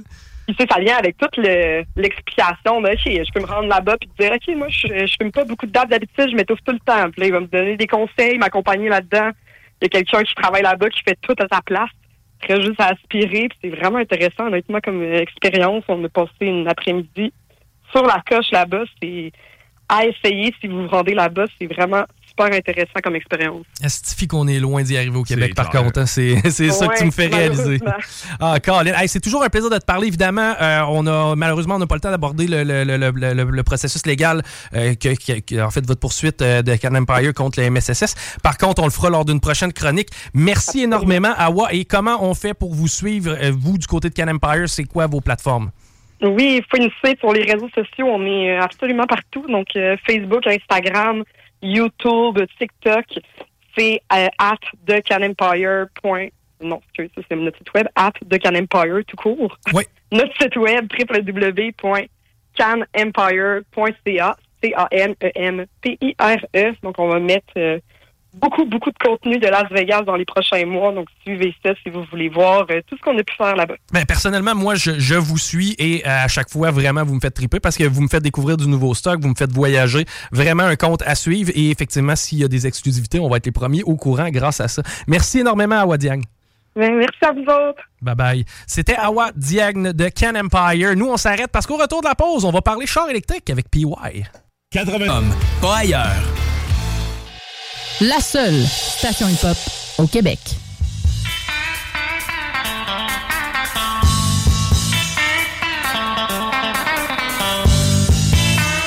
Gros merci à la gang de Pop System. Cette valeur, il y avait besoin de la machine à popcorn ce Ouais. week-end, celle qui euh, nous avait laissé à la station. Parce que là, nous, notre dépendance est créée. là. Donc. euh, On a mis une flashlight au-dessus d'un bol, ça fait pareil. c'est vrai de ça. On, on- laisse tout le temps le petit four rouler. Une fois de temps en temps, on va garocher une poignée de grains. ça sent. Mais euh, non, merci à la gang de Pop System, vraiment euh, exceptionnel, vraiment une gang tripante. Euh, si vous avez des parties ou whatever, je sais que cette machine-là est louable. là. Dans le fond, le, le- le- le réchaud à popcorn qu'on a, eux, ils ont une panoplie de saveurs aussi qui peuvent te prêter. Donc, pensez à ça. Pour vrai, on pense pas souvent à ça. hein. On pourrait avoir du popcorn. Ben, un genre de bar à popcorn, vous faites affaire avec Pop System, je suis certain que vous le regretterez pas. Capital, présentement, c'est encore compliqué. Ça va l'être probablement tout au long de l'après-midi. Au moins, je ne vois plus d'accidents en cours dans le secteur. Donc, Capital direction Est, c'est jusqu'à Laurentienne, Robert Bourassa direction Nord. Ça commence dans le secteur de l'université et ça déjamme pas jusqu'à de la capitale. La 20 en Ouest, on commence là à sentir un peu les effets de l'achalandage, notamment à la hauteur de Chemin des Îles. Et là, on s'adresse à des gens dans leur véhicule, des pollueurs. Oh, on va rejoindre notre chum PY parce qu'avec euh, l'avènement des voitures électriques, on va tout régler ça, mon chum? Salut, ça va? Ça va bien, toi? Yes, m'entendez-vous bien? Je suis sur le, le main libre, c'est-tu correct? Top shape, top shape. Merveilleux. Hey, euh, content de vous entendre, c'est le fun. Euh, belle émission encore. Puis Griff, euh, petite parenthèse, les, les, les, les, moi je suis un producteur, fait que j'écoute j'écoute la production des publicités, puis ça a l'air de bien rouler, ça sonne bien vos affaires, puis il y a de plus en plus de clients, bravo. Yes, yes, vraiment. Puis, tu en fin de compte, on lève notre chapeau aussi à la gang qui embarque avec nous, nos clients. Honnêtement, on les aime. C'est pas n'importe quoi. On s'associe pas avec n'importe qui non plus. Hey, t'es-tu encore sur un tournage, mon ami, ou ben si t'es revenu à Québec? Je suis revenu à Québec euh, depuis, on est quoi, on est jeudi, ça fait deux jours. Euh, J'ai fait, euh, j'ai fait deux beaux tournages euh, depuis la semaine dernière. Euh, C'était le fun, euh, des belles expériences encore pour des beaux projets, des, dont une nouvelle série qui va sortir en 2023 euh, que, que je vous conseille d'écouter. Je peux pas vous en dire plus, mais c'est une nouvelle série qui va qui va pogner probablement beaucoup. Euh, des tournages pour le Comédia également, des belles rencontres là avec euh, avec des vedettes. Euh, on se fait des contacts, puis c'est le fun. Yes, mais hein, et est-ce qu'encore une fois, on va avoir droit à l'écran à un PY Bad Boys? Eh oui, qu'est-ce que tu veux que je te dise? Qu'est-ce que tu veux que je te dise? Mon, euh, mon casting n'est pas encore assez adouci, il faut croire. Ouais, mais j'ai l'impression que ça va venir, puis à ce moment-là, on va découvrir un personnage intéressant à tabarouette, parce que du drame, t'es capable d'en faire, puis ça serait intéressant à tabarnouche aussi à regarder ça. capable d'en faire, mais je pense que le puis j'en, ai parlé avec euh, avec euh, quelques réalisateurs puis quelques acteurs sur les plateaux justement euh, la semaine passée. Puis euh, tout le monde est d'accord pour dire que mais tu sais parce que j'ai des photos de casting sur via le, le site web de mon agente et aussi le site web de l'UDA Puis, euh, tu sais, mes photos euh, sont- se ressemblent pas mal toutes. Tu sais, je veux dire, c'est- le gars barbu, tatoué, shapé, qui fait peur. Puis, euh, je me suis fait conseiller de vraiment, tu sais, me, me- me taper un shooting où est-ce qu'on va avoir plusieurs intentions, où est-ce que je vais pouvoir montrer, par exemple, sur une photo que je suis, euh, que je suis, euh, que je suis un gars doux en veston avec un beau sourire, tu sais, que je peux faire autant un, un- prof de français qu'un meurtrier. Fait que, tu sais, là, je vais vraiment euh, m'appliquer dans les dans les prochaines semaines à me sortir des nouvelles photos de casting où est-ce que je vais jouer des rôles différents sur chaque photo qu'on montrera pas seulement le, le, le- le Aquaman violent qui a de l'air euh, qui a de l'air méchant et que je vais pouvoir montrer aussi toutes les facettes là de, de, de ce que je peux faire comme jeu sur mes photos. Fait que euh, je pense que ça va m'ouvrir des horizons parce que mon démo de jeu il est diversifié. Mais pour que les agents de casting se rendent au démo de jeu il faut d'abord que les photos leur plaisent. Puis si sur les photos ils voient seulement une couleur ben souvent ça peut les arrêter de se rendre plus loin fait que ça va être ça va être un obstacle là, à, à franchir euh, qui va être assez utile de mon côté là de diversifier mes photos de casting Nul doute que tu vas y arriver, mon ami. Maintenant, parlons du fameux virage vert et de la voiture électrique. Euh, Vas-y, je te laisse.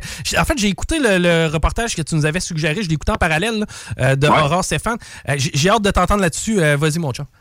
Ben garde, euh, premièrement, c'est bien, bien que tu appelles ça le, le- le virage vert, tu sais, puis euh, parce que parce que plus ça va, euh, je veux dire, plus ça va là, plus euh, plus plus les politiques, plus euh, les ministères, plus euh, les entreprises, plus tout le monde semble vouloir prendre un, virage vert, puis c'est une maudite bonne affaire. Tu sais, je veux dire, là-dessus, je pense que tout le monde est d'accord. Sauf qu'il il faut pas se laisser berner non plus par euh, les grandes industries euh, qui nous disent qu'ils adoptent le virage vert, mais que ça camoufle en bout de ligne un cataclysme environnemental à venir pour les 30 prochaines années. Puis euh, c'est justement, tu l'as mentionné, c'est une dame qui s'appelle Aurore Stéphane, qui est une ingénieure géologue minière puis conférencière. Elle a fait des conférences partout à travers le monde tout le temps. Elle est spécialisée dans les risques environnementaux puis les risques sanitaires. Puis elle a dit aux gens, soyez pas dupes, faites attention, il y en a des solutions pour sauver la planète puis pour prendre un vrai, virage vert, mais c'est pas nécessairement euh, ce qu'on nous fait miroiter au niveau des politiques, au niveau euh, au niveau des élections, au niveau des entreprises, au niveau des, des solutions, par exemple la voiture électrique. Puis là, c'est sûr que moi, je t'ai partagé le lien d'un de ces vidéos, mais elle en a beaucoup, beaucoup. Là, si vous faites une recherche, là, Aurore Stéphane sur euh, sur YouTube ou peu importe euh, quel outil de recherche, vous allez voir qu'elle en fait beaucoup des, euh, des conférences, puis c'est extrêmement intéressant. La fille, When you're ready to pop the question, the last thing you want to do is second guess the ring. At Bluenile.com, you can design a one of a kind ring with the ease and convenience of shopping online. Choose your diamond and setting. When you find the one, you'll get it delivered right to your door. Go to Bluenile.com and use promo code LISTEN to get $50 off your purchase of $500 or more. That's code LISTEN at Bluenile.com for $50 off your purchase.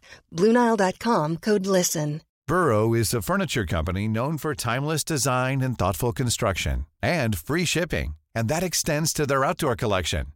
Their outdoor furniture is built to withstand the elements, featuring rust-proof stainless steel hardware, weather-ready teak, and quick-dry foam cushions. For Memorial Day, get 15% off your Burrow purchase at burrow.com slash ACAST and up to 25% off outdoor. That's up to 25% off outdoor furniture at burrow.com slash ACAST. C'est une experte, elle est calée, elle sait ce qu'elle dit.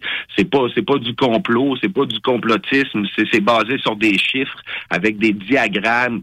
Puis tu sais, je veux dire, la dame c'est une sommité. Là. Fait écoutez-la puis écoutez ce qu'elle a à dire. Puis moi, je me suis basé sur une conférence qu'elle a faite en 2018 à l'USI. L'USI, c'est l'unité de, de santé internationale. Puis ça, c'était bah, cette conférence-là, il l'a fait euh, dans une des sections de l'USI qui est basée à Montréal en 2018. Fait que j'ai beaucoup de notes. Je vais essayer de, de, de, de, de- rendre ça le plus simple possible. En fait, ce que j'ai fait, c'est que j'ai fait un, un résumé du vidéo qui dure 10 minutes que je t'ai partagé tantôt, puis que tu pourrais, si tu veux, partager sur euh, la page des salles des nouvelles, si ça te tente, pour les pour les gens qui ont envie de- d'en d'en savoir plus. Parce que moi, dans le fond, j'ai fait une, j'ai fait une synthèse du problème. Sauf que à la fin du vidéo, pendant les trois dernières minutes et demie, elle, elle propose des solutions. Ces solutions-là, je, je- j'en ai pas fait de synthèse. Je veux simplement vous exposer le problème. Et si ça vous intéresse d'avoir les solutions de cette experte-là, ben, c'est d'aller voir la vidéo sur la page des salles des nouvelles. Je t'écoute, mon ami. Fait que le 21e siècle, aujourd'hui, tout le monde nous dit, regardez, virage vert, comme on en parle, on- ça existe aujourd'hui, des mines modernes, des mines du futur qui sont pas polluantes. Là, ce que je vais faire, c'est que je vais vous faire une grande synthèse du problème avant de faire le parallèle avec les voitures électriques. All right, let's go. Donc, la réalité des mines d'aujourd'hui, là, euh, les limites qu'on est en train de franchir, là, du, plus, du plus petit au plus grand, là, une chose à savoir dans l'industrie minière, c'est que, premièrement, les métaux ne se trouvent jamais sous leur forme pure dans les gisements. Il, y a des, sub- il y a des substances qui sont assez abondantes dans la croûte terrestre et dans l'ordre d'importance, on parle de l'aluminium, du fer, du magnésium, du titane et du manganèse. Ça, c'est les substances qui sont les plus abondantes côté métal dans notre croûte terrestre. OK. Et puis ça. Ah, Ouais. Je te- non, ben en fait, ça peut euh, représenter quel pourcentage? Parce que tu dis, euh, c'est pas pur. Ben oui, c'est pas pur effectivement, mais lorsque tu creuses un trou, c'est- tu creuses pas dans du magnésium. C'est pas, pas, pas de même ça marche. non, en effet, ben, regarde, je te donne des exemples des substances qui sont, par exemple, dans, dans, dans, dans- une mine de cuivre. Tu sais, quelqu'un qui dit, regardez, là, on va faire une mine, là, puis nous autres, on va exploiter du cuivre. Dans tout ce qu'ils vont exploiter, là, le cuivre représente de 0,3 à 2% de ce qu'ils réussissent à sortir de la terre. Donc, quatre- 98% c'est de la roche, c'est d'autres types de métaux en, en mineure partie.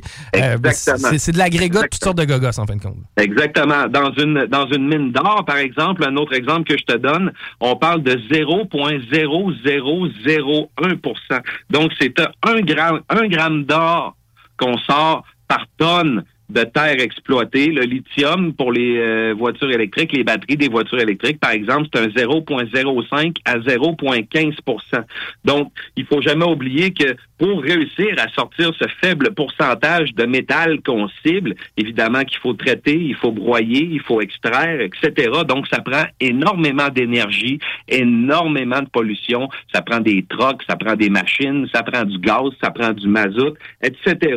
Ben, j'ai- pas de misère à croire. Puis ouais, parce que, tu sais, mettons, on regarde les gens là, à plus petite échelle, ceux qui sont des genres de chercheurs d'or amateurs. Tu sais, ils s'en Ouais. vont avec le tamis dans l'espèce de petit ruisseau qui, qui, qui no- normalement contient beaucoup d'or. Et finalement, ben, on se rend compte qu'il faut qu'ils filtrent à peu près euh, 25 chaudières de sable pour avoir Ah, l'équivalent oui. d'une bague. là. C'est comme ça. Ah oui, on le voit dans le tamis, il y a quoi en bout de ligne? Il y a peut-être trois ou quatre paillettes qui sont grosses comme des têtes d'aiguille, puis ils sont contents. Ils se disent, tabarouette, ça va nous donner euh, 150 euh, grammes d'or par... euh, par euh, 250 mètres cubes de terre. 250 mètres cubes de terre, ça représente quoi en poids? C'est terrible. Fait que, exemple, justement, parlant de l'or, dans des mines d'or, faut pas oublier que quelqu'un qui dit, moi, je vais exploiter une mine d'or demain matin, il n'y a pas juste de l'or dans la terre où est-ce qu'ils vont creuser. Il y a, euh, par exemple, du mercure, de l'arsenic, du barium, de l'uranium, du cuivre, de l'antimoine. Puis tout ça, là, ça passe par la traite, par le tamis. Puis tout ce qui est pas de l'or, ben, ce qu'on va faire avec ça, c'est qu'on va le jeter au vidange puis qu'on s'en servira pas. Donc, en plus d'avoir des pertes, ce qu'il faut savoir, c'est que la plupart de ce cortège de substances-là sont, euh, sont toxiques. C'est des substances qui sont toxiques.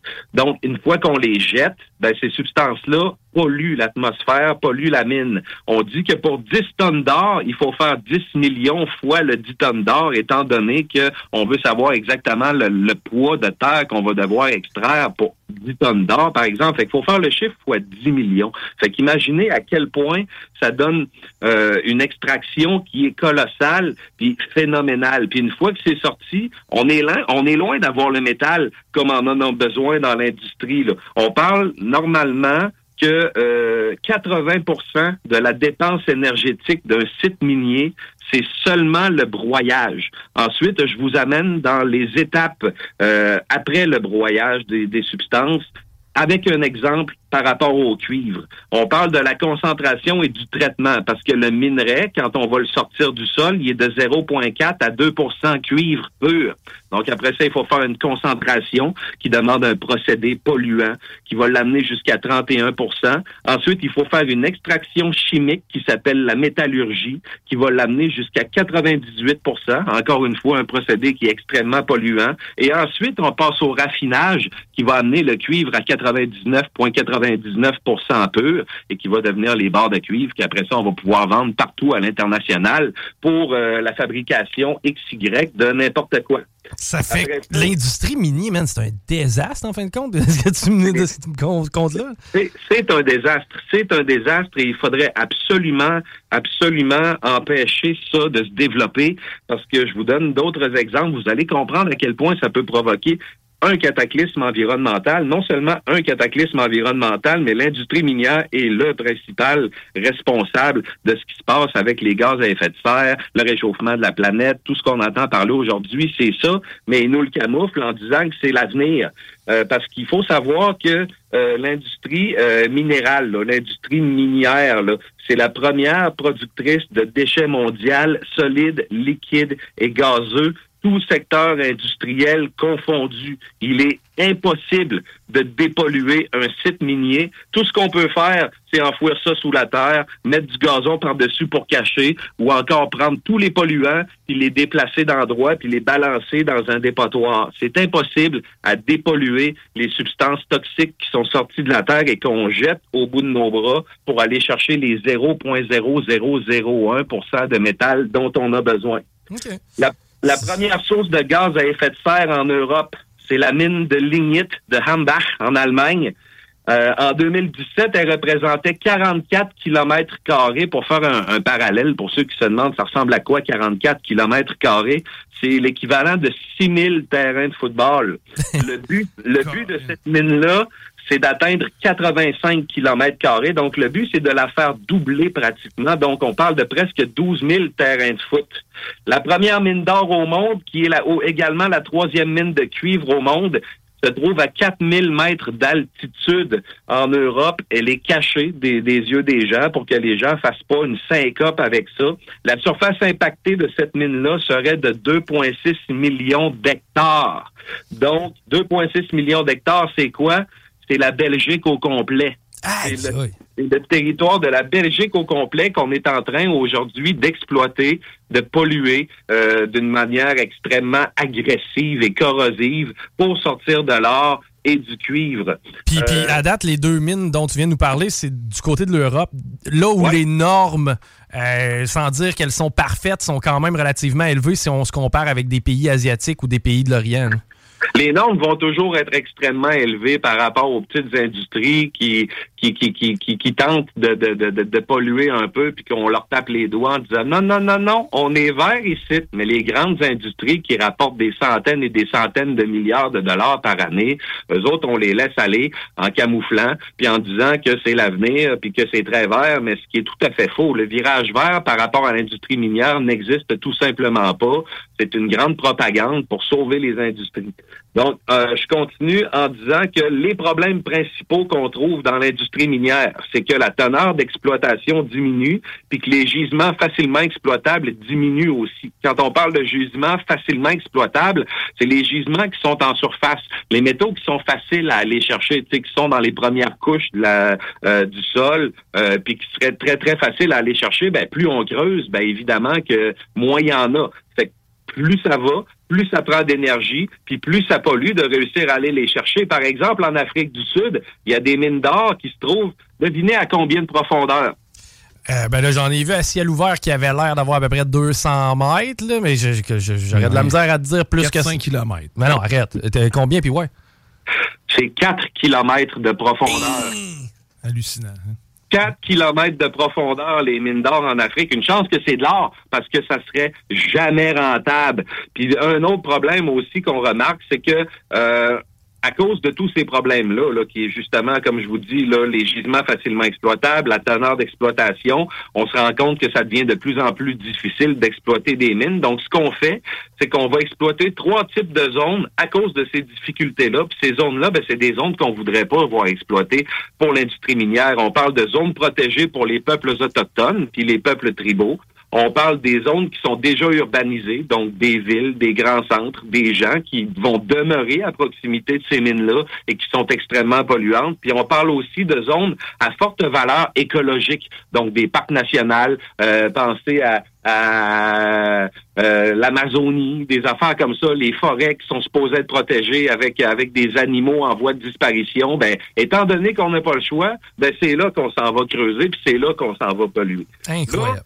Je vous ai mentionné la majorité des problèmes, sans évidemment vous, m'en- vous, vous, vous les mentionnez tous, parce que je veux vous encourager à aller écouter le vidéo sur euh, la page des salles des nouvelles. Il est, il est disponible, le PY, à l'heure actuelle. Merveilleux. Et là, c'est là qu'on rentre dans le vif du sujet. La quantité des métaux à produire d'ici là, les 30 prochaines années là, pour les besoins là, par rapport à, tout ce qu'on va avoir de besoin pour les 30 prochaines années, tenez-vous bien, asseyez-vous, puis attachez votre sucre avec de la broche. là. Pour les 30 prochaines années, la quantité de métal à produire dépasse la quantité la quantité cumulée produite depuis l'Antiquité. Ça marche pas. Ça marche pas. Je veux dire, on- on- à plusieurs niveaux, il me semble que notre, notre surconsommation nous amène dans un gouffre. Euh, C'est pratiquement inévitable. c'est- un peu donnant, mais c'est un constat assez frappant. C'est fou raide. Il faut refaire tout ce qu'on a déjà fait en tant qu'humanité dans les 30 prochaines années. De là l'importance de, de là l'importance majeure du recyclage, là, évidemment. Ben, regardez, pas qu'on vous aura pas averti, là, puis euh, arr- arrêtez de vous dire que, regardez, euh, toutes les grandes entreprises qui font du minage, là, ils veulent sauver le monde. C'est- l'inverse qui est en train de se passer. Ça, là, c'est impossible pour la pollution des sols, c'est impossible pour la pollution de l'air, pour la pollution des eaux, c'est impossible pour la préservation des territoires aménagés, pour la protection des populations autochtones, pour la protection des fonds marins. C'est impossible, en fait, pour la Terre. C'est impossible pour la planète qu'on continue à aller dans ce sens-là. Et là, parlons du lithium. L'industrie de la voiture électrique, qui est soi-disamment euh, l'industrie qui va sauver la planète, euh, avec le virage vert, Greta Thunberg and shit, l'industrie du lithium, des batteries des voitures électriques, il faudrait multiplier la production qu'on connaît présentement par 21 pour les 30 prochaines années pour arriver à, répondre à la demande des voitures électriques. Et puis là, je vous arrive avec des pourcentages qui sont assez à tomber par terre. 50 à 60 de la demande métallique au monde dans les ratios énergétiques à venir sont exclusivement pour la voiture électrique. 50 à 60% de toute la production minière mondiale sont exclusivement pour les voitures électriques. Imaginez le taux de pollution, le taux de, de, de, de, cataclysme, de catastrophe que ça peut engendrer juste pour la voiture électrique. Après ça, on parle de 35% pour le solaire et l'électrification, donc l'énergie solaire, l'électrification des ressources, c'est 35% de la production minière mondiale. Puis toutes les autres technologies, là, nucléaire, hydroélectricité, les batteries normales, toutes ces affaires-là qui, nécessitent du métal partout dans le monde, c'est seulement 5% Donc, oubliez pas une chose, quand vous entendrez vos élus, puis les gens vous faire des discours, puis vous faire la morale en vous disant que vous êtes des tueurs de la planète, si vous ne prenez pas le virage de l'auto électrique puis que vous croyez pas à l'auto électrique, ben détrompez-vous parce que vous faites le bon choix. C'est cave à dire. Puis je veux pas blâmer personne parce qu'il y a bien des gens qui sont pas au courant de ces faits puis de ces chiffres-là. Mais si vous achetez une voiture électrique, vous encouragez l'industrie la plus polluante au monde et qui va vraisemblablement causer le déclin de la planète Terre. Tu sais, à entendre ça, puis ouais, je veux dire, la seule solution viable que je vois à, court et moyen terme, c'est le metaverse, man. Faut arrêter de se promener, faut arrêter de consommer.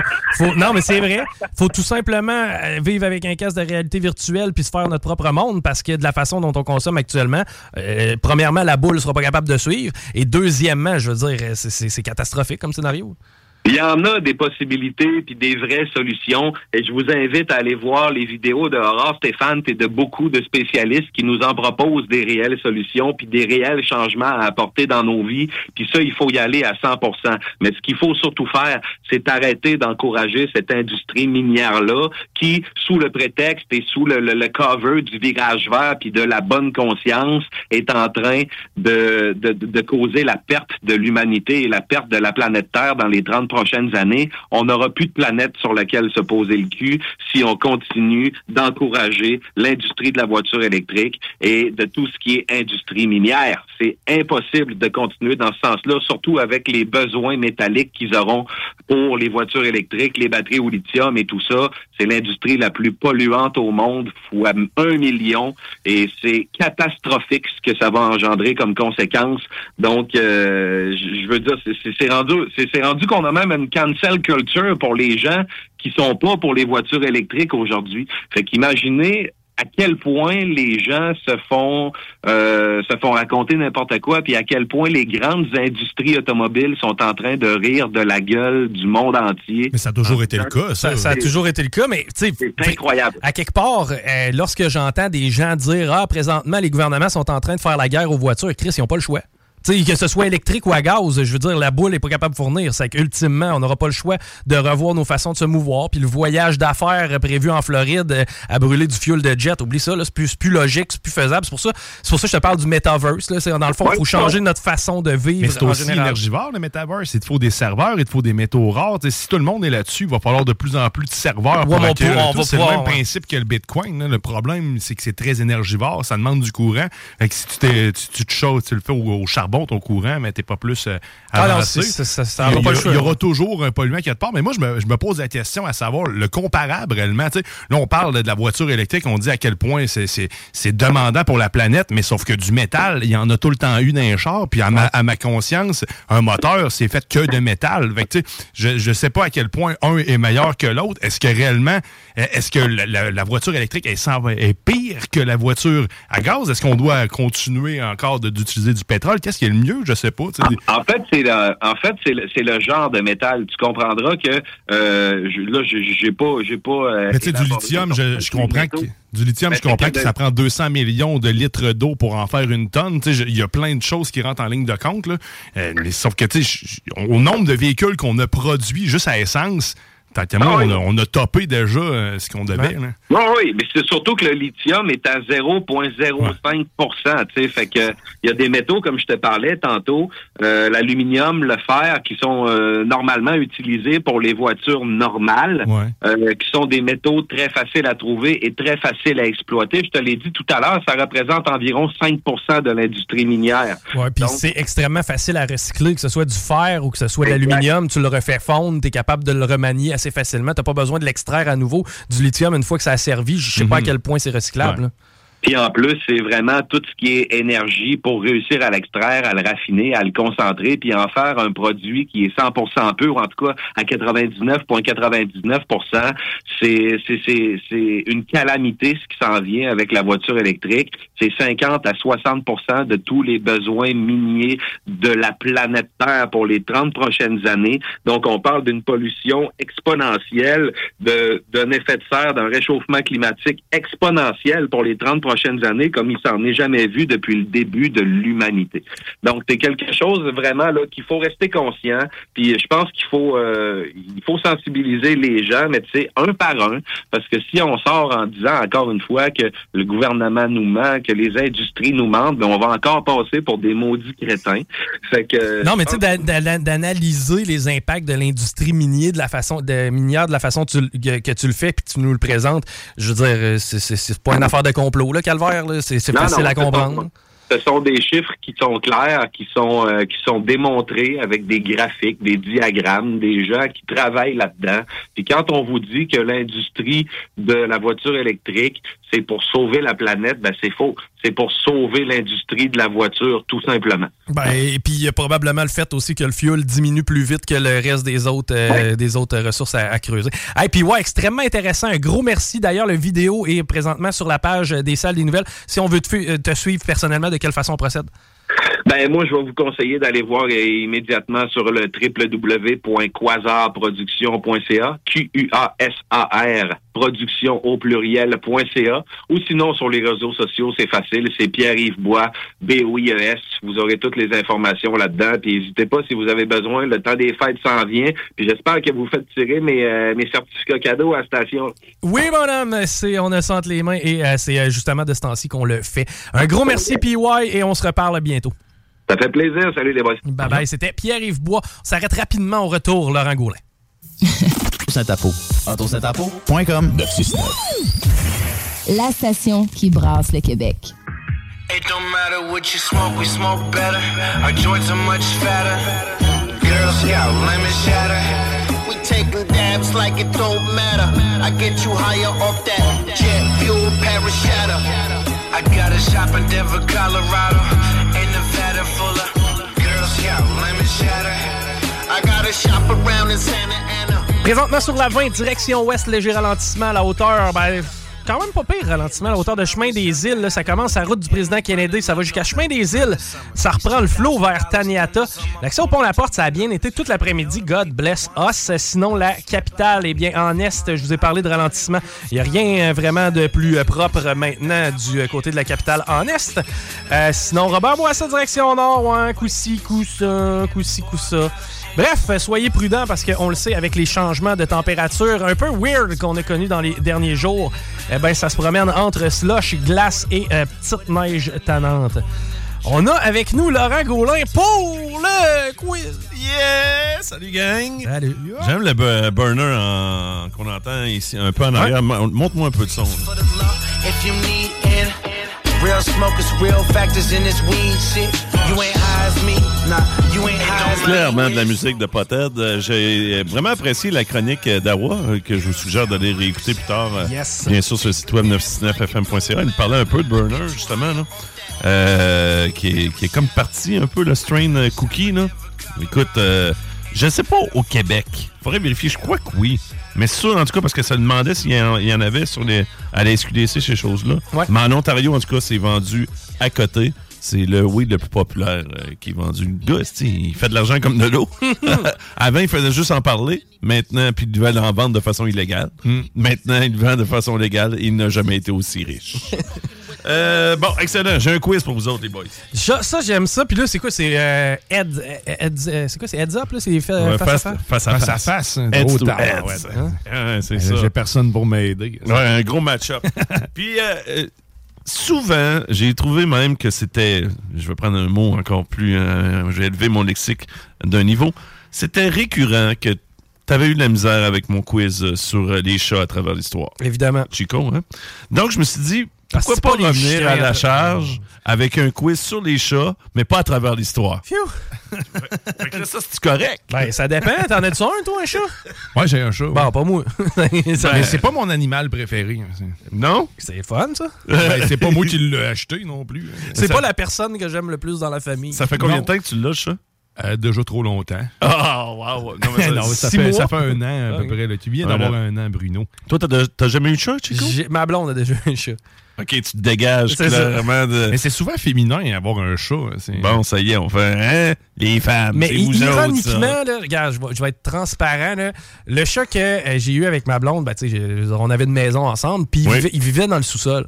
Puis moi, le sous-sol, j'y allais régulièrement parce que moi, j'ab- moi la- la- la- le rêve de ma vie, là, ce qui me faisait vraiment capoter dans ma maison de jadis, c'était vers 7h30 après le souper. là, je descendais, je me partais un petit feu dans le foyer, j'écoutais la game de hockey, puis j'étais heureux. Et Ouais. ben, le chat, à ce moment-là, la chatte, c'était une, une femelle, elle venait toujours, elle me sautait dessus, puis elle se couchait sous moi, man, je la flattais. J'avais l'air d'un- méchant dans des films, là, puis je regardais mon hockey en flattant un chat à côté de la cheminée. Ouais, comme dans Inspecteur Gadget, au. Bon. Docteur Mad. Mais, Ouais, euh, Mad. puis ironiquement, ma blonde avait de la misère à l'approcher. C'était le chat à ma blonde, mais coudon, il s'entendait bien avec moi. là. Moi, j'ai eu une minoune aussi euh, pendant longtemps. T'as eu une minoune? Une, une Ah, chatte. euh, une chatte.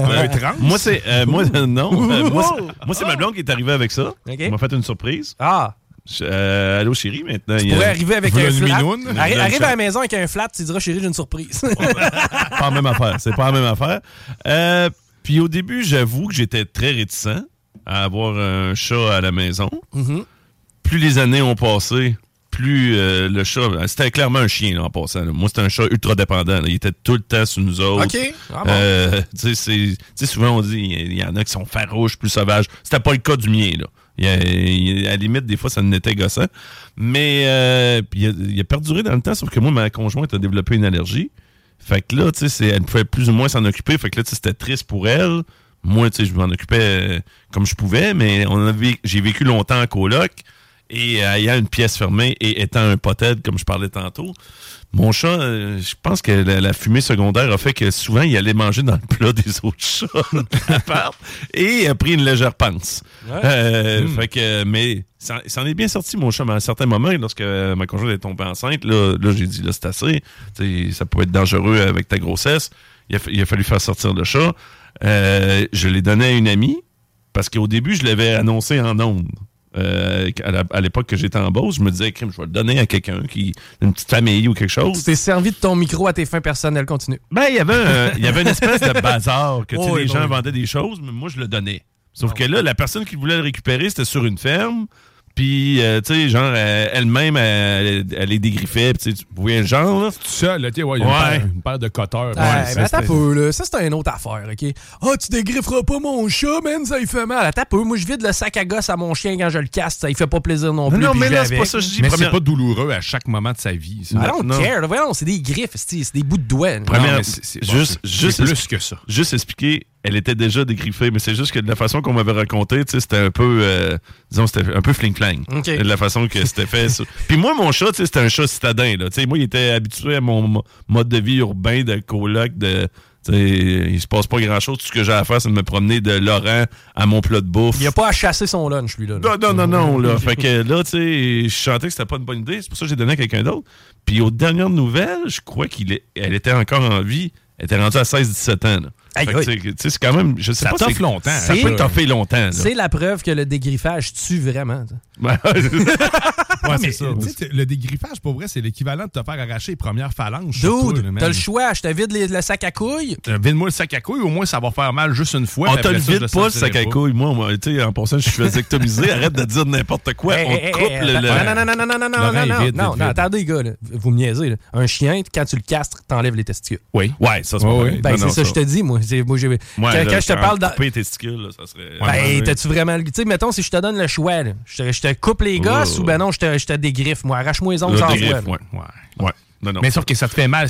Moi, je choisirais de me faire enlever les couilles. Qu'est-ce que ça te fait mal une fois, puis après ça, t'as plus de douleur. Non, non, tandis que le chat, c'est comme s'il il pile tout le temps sur ses doigts. Nous autres, on est debout. Là, on marche pas sur nos mains. Mais là, est-ce que t'as un orgasme tout, puis t'as plus de, plus de ben, testicules? tu l'as pareil, ton orgasme. Hum, pas certain. Ben, pourquoi tu l'aurais pas? C'est pas, pas tes testicules qui décident de ton orgasme. C'est pas mais ton testicule fait qu'il y a un liquide quelconque qui sort. Là. Ouais, t'enlèves, t'enlèves, non, non, t'enlèves les gosses parce que. Complètement, là. C'est hormonal aussi. Ben, quoi, il y a quelqu'un qui nous écoute qui a pas de couilles.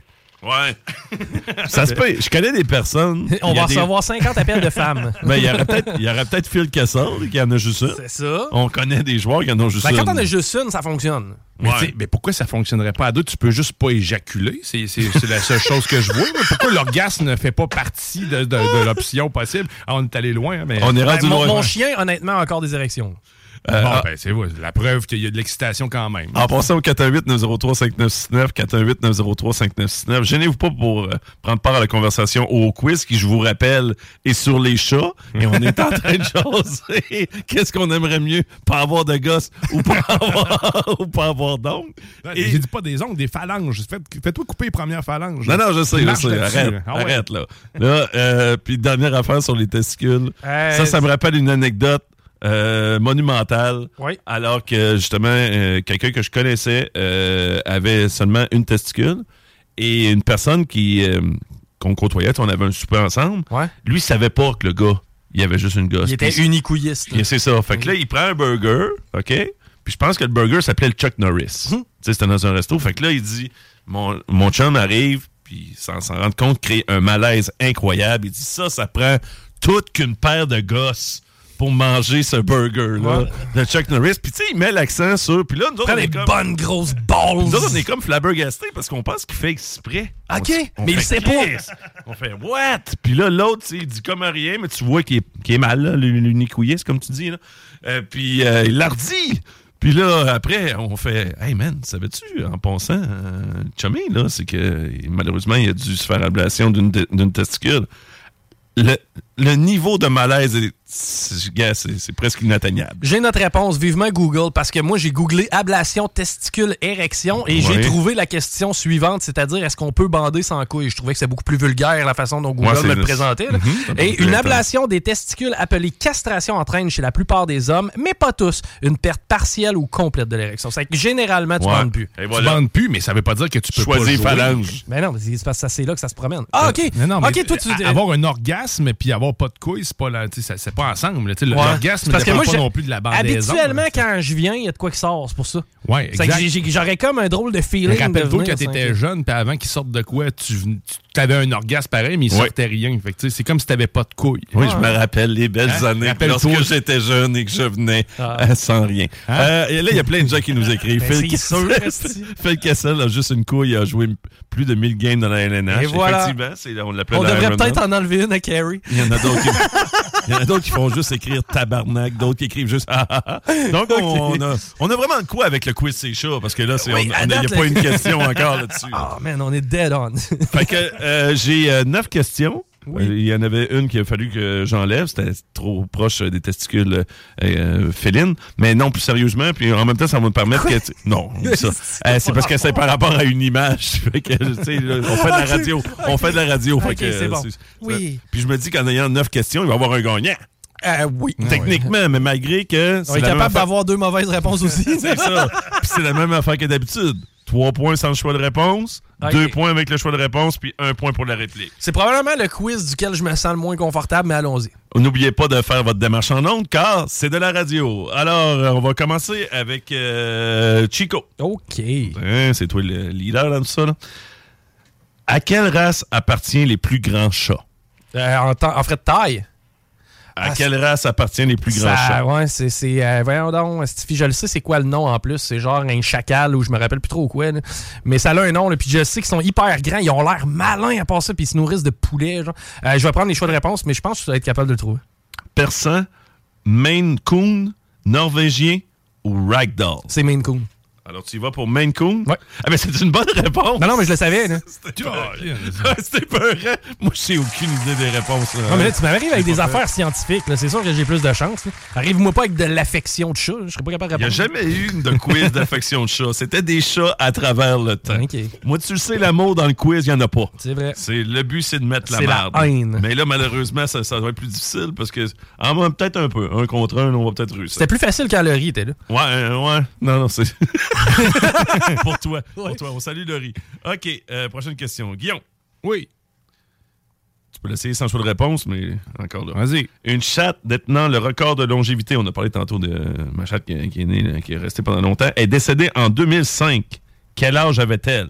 Fait que la plus vieille chatte au monde. La plus vieille chatte au monde. Veux-tu euh, un choix de réponse, s'il te plaît? 26 ans, 29 ans, 34 ans ou 38 ans? Le vert, hein? Tu sais, je veux dire, le plus jeune, c'est 26. Cheval vert. Moi, j'irais avec. Euh, comme dirait, euh, c'était quoi, non? C'était Rémi Girard dans Scoop. Cercueil! Le plus vieux chat que j'ai connu. Une belle référence. Profond. le plus vieu chat que j'ai vu, il avait 18 ans. Mettons, moi, c'était 16-17, c'était la mienne. 18 ans, mettons 26. 26, c'est un chat chinois, probablement. Excuse. tu vas casser avec euh, la race. OK, à l'origine. Mais ce n'est pas 26 ans. Ah. c'est pas 26 ans. Euh, peux-tu répéter la question? La, plus vieille chatte au monde? Oui, qui est décédée en 2005. Madonna. Ah non. Euh, elle n'est pas décédée. ben, elle est peut-être morte, il faut juste le dire à sa face. OK. alors, 26 ans, 29 ans, 34 ans ou 38 ans? Je pense pas que ça ait passé à trentaine. Je vais y aller avec 29. Ben, c'est une mauvaise réponse. Alors, la bonne réponse était 38 ans. Ah, c'est-à-dire le plus vieux. Euh, né le 3 août, le 3 août 1967, là, vous êtes pas prêts les gars, les boys. Euh, Cream Puff a atteint l'âge vénérable de 38 ans et 3 jours. Son maître Jake Perry leur a donné une alimentation bien particulière, comprenant entre autres du brocoli, des œufs et même un peu de, selon vous. Marie-Joanna! Je vais donner un point bonus, là, si vous trouvez c'est quoi. J'ai dit brocoli, œufs? J'ai dit brocoli, E, 418-903-5969. moi, je vais rajouter de la bière ou de l'alcool quelconque. Toi, tu dis de la bière ou un breuvage alcoolisé. Il était de quelle origine? Hein? Ben, chinois. Jake Perry, je pense pas qu'il était chinois, là. Puis il s'appelait Cream Puff. ça sonne pas mal en ah, ben, anglais. Euh, Il donnait des bangs. Alors, je donne un point supplémentaire à Chico. Parce que c'était du vin rouge. Yes, sir. C'est bon, le cœur. Ouais, c'est ça. C'est ça que je bois de cet incite. Hein? Une bouteille par jour. Oui, mon ami. okay. Pas une bouteille de 750 ml, mon pote. Un litre. Pas papier. Je vis comme un Français. Ah oui. Euh, toute heure du jour. Combien y a-t-il de poils dans la moustache d'un chat? Chico? OK. Euh, ben, je vais prendre évidemment le choix de réponse. Tu t'essayes même pas? Ben non, hein, c'est parce que j'ai même pas d'échelle. Tu me dirais 9 ou 400, puis je serais pas capable de te dire lequel. Ah, ça sera pas 400. Okay. 8, 8, 10, 12 ou 16. 8, 10, 12 ou 16. 418-903-5969 si vous avez des bonnes réponses. Ça paraîtrait que tu le coupes, les moustaches sont plus capables de retourner chez eux. Ah non, ça c'est pas bon. Là. Mais, non, mais il pas C'est les perceptions, en fait, ouais. les perspectives des choses qui sont plus capables de déceler. Ah, OK. Comme... Moi, je la serrais pareil. Euh... non, ça, ça s'appelle martyriser un, un, un, animal. Puis la dernière personne qu'on a vu martyriser des chats, il a mal fini, hein? Ouais, bon, ici, salut Luca. Ouais. Euh, bon, je vais y aller avec 4 de chaque bord. 8 moustaches. 8 moustaches, mauvaise réponse. Damn! Alors, 8, 10, 12 ou 16? Euh, 16. Mauvaise réponse. Il y a 12 poils dans la moustache d'un chat. Ceux-ci sont appelés vibris et servent d'organes sensoriels chez les félins. Fait qu'il faut vraiment pas de chat à ça. Fascinant. Là, euh, là ça, ça, je t'en envoie un ballon de plage. Là. Parce que là, si tu l'as pas, c'est sûr qu'il l'a. Là. Bon, ça non, veut dire pas de choix de réponse. Pas de choix de réponse. C'est encore plus insultant pour moi si je l'ai pas. C'est humiliant. Je vais te donner juste deux là, en passant. Là. Le seul pas. indice auquel tu as droit, c'est boxeur. Non, non. Parce que c'est un vrai ou faux. Rocky. Un chat peut survivre à une chute de plus de 30 étages. Tu sais, on dit souvent que les chats tombent ouais. tout le temps sur leurs pattes. Est-ce que c'est vrai qu'un chat peut survivre à une chute de plus de 30 étages? Euh, c'est faux. Alors, tu y vas pour faux? C'est totalement vrai, mon ami. C'est tellement hein? peu lourd qu'un chat dans l'herbe ou dans le gaz. J'ai vu des chats sauter en bas de des bâtisses. 30 étages? 30 étages, oui. Mais 12 peut-être. Non, non, non. Chico a raison. Au ah, moins deux cas de chats ayant survécu à une chute de 32 étages sont documentés. Leur grande euh, résilience à de telles hauteurs est due au concept de vélocité maximale. À partir d'une certaine vite. distance, de la chute des chats n'accélère plus et ceux-ci peuvent donc se positionner de manière à réduire l'impact avec le sol. Ben, évidemment qu'il n'est pas, pas, tombé sur une clôture, là, mais euh, si, euh, non, mais si tu tombes dans un arbre ou ben non, tu sais, mettons un sapin. C'est sûr qu'il n'est pas tombé dans un pit avec des pics dans Mortal Kombat. Là. Okay. c'est sûr. Il y a une vie. Ouais, c'est ça. OK. Je vais remonter. ça, là, tabarouette, ouais. Là, ah, tu peux être surpris de ce que je sais. Quel est le nom de l'allergène, l'allergène, oui, principal chez les chats? Ah, J'avais utilisé les choix de réponse. Ouais, parce que là, FEL D1, ARA H1, CEL C2 ou ABA R2. Moi, je pense que c'est FEL D1. Christy, c'est la bonne réponse. Oh non, mais je pense. Non, mais, non, mais c'est. C'est un terme que j'ai déjà entendu et euh, je suis, je suis euh, multi-allergique, moi. J'ai des allergies à des trucs, mais euh, parfois, par contre, ils, ils viennent qu'à partir. j'ai eu un chat, exemple, avec mon ex, ça a pris un, un mois, puis après ça, j'étais correct. C'est juste qu'il y a une ah. griffe. Tu veux, moi, ma jambe, c'était l'inverse, comme je disais tantôt. C'est apparu. C'est apparu avec le temps, puis ça, ça s'est développé de façon intense. Oui, puis souvent, ça va être associé à de l'asthme, puis c'était mon cas oui, avec des rongeurs. Ouais. T'en plein ça. Euh, c'est la protéine, comme tu dis, FS, sécrétée par la peau des chats et présente en plus faible quantité dans leur salive. OK, Guillaume, là, Guillaume, ça nous prendrait des points, là. Tu penses? Ouais, parce que là, tu perds 6-0, là. Nice. Là, on a parlé des, des, de la moustache tantôt, des poils de la moustache. 6-0, là, tu sais, je veux dire, si tu prends des choix de réponse, c'est impossible, tu me rattrapes. Là, en plus, en plus, c'est ton domaine. Là. Toi, les phalanges, tantôt, ça va l'air de tenir, ça va l'air de te tenir à cœur. Combien de griffes les chats ont-ils en tout? Euh, Christy. Calcul, là. Fais un calcul, là. Alors, pendant que Guillaume fait un calcul, nous allons faire de la radio. Chico. Euh, oui. Ben, moi, j'ai euh, déjà la réponse, mais continue. Ouais, ouais. dimanche, il y a le bingo, bien sûr, à partir de la 15 Bingo rock! Je vais avec 12. Fait que tu y vas avec 12, tu voulais même pas essayer le choix de réponse. Non. Alors, c'est une mauvaise réponse. Donc, c'est au total de ces 4 pattes? Veux-tu le choix de réponse? Ah, non, non, non 4 pattes. Mais oui, 4 x 5, 20. 20 griffes, un chat. Ben, ben savez-vous quoi? Mauvaise réponse. Ah ben. Il y avait le choix de réponse 20. Il n'y avait pas d'eau. Non, mais j'espère qu'il y a quatre pattes. Que... à moins d'avoir des orteils en trop, les chats ont 18 griffes. 5 sur chaque patte en avant et 4 sur chaque patte en arrière. Ah, il n'y a pas de patte. twist. Il n'y a pas de griffe arrière. C'est la petite en avant que je compte. C'est celle qui sert juste à briser là, sur un chien, entre autres? Il m'en manquait juste 8. Bon, là, la prochaine, euh, je vais la passer parce que c'est ça, c'est celle de la photo. OK. Euh, on est rendu à Chico. Hein? Oui, monsieur. Quel est, le, quel, est, quel est le pays d'origine du chat sphinx? Euh, je dirais l'Égypte. Mauvaise réponse. Il était dans le choix de réponse en OK, bah, au moins, je suis pas Est-ce que tu veux le choix de réponse, oui. Guillaume? Eh ben non, mais donne pas. S'il donne, il peut pas me rattraper. Ouais, c'est vrai, il n'y a pas le choix. Il faut, faut que tu long shot. Ben, L'origine du, du, du, du, sphinx, t'as dit. Ouais, oui, ok, j'ai peut-être l'idée. J'ai peut-être. Ouais, je pense que je sais finalement. Est-ce que tu veux pas le choix de réponse? je vais le prendre non, pareil, le choix de réponse. Non, mais attends un peu, on va brainstormer. Arrête, on va brainstormer. Il essaie vraiment de t'influencer. Non, mais je vais essayer de t'aider. Tu sais, tantôt, tu parlais de la Chine.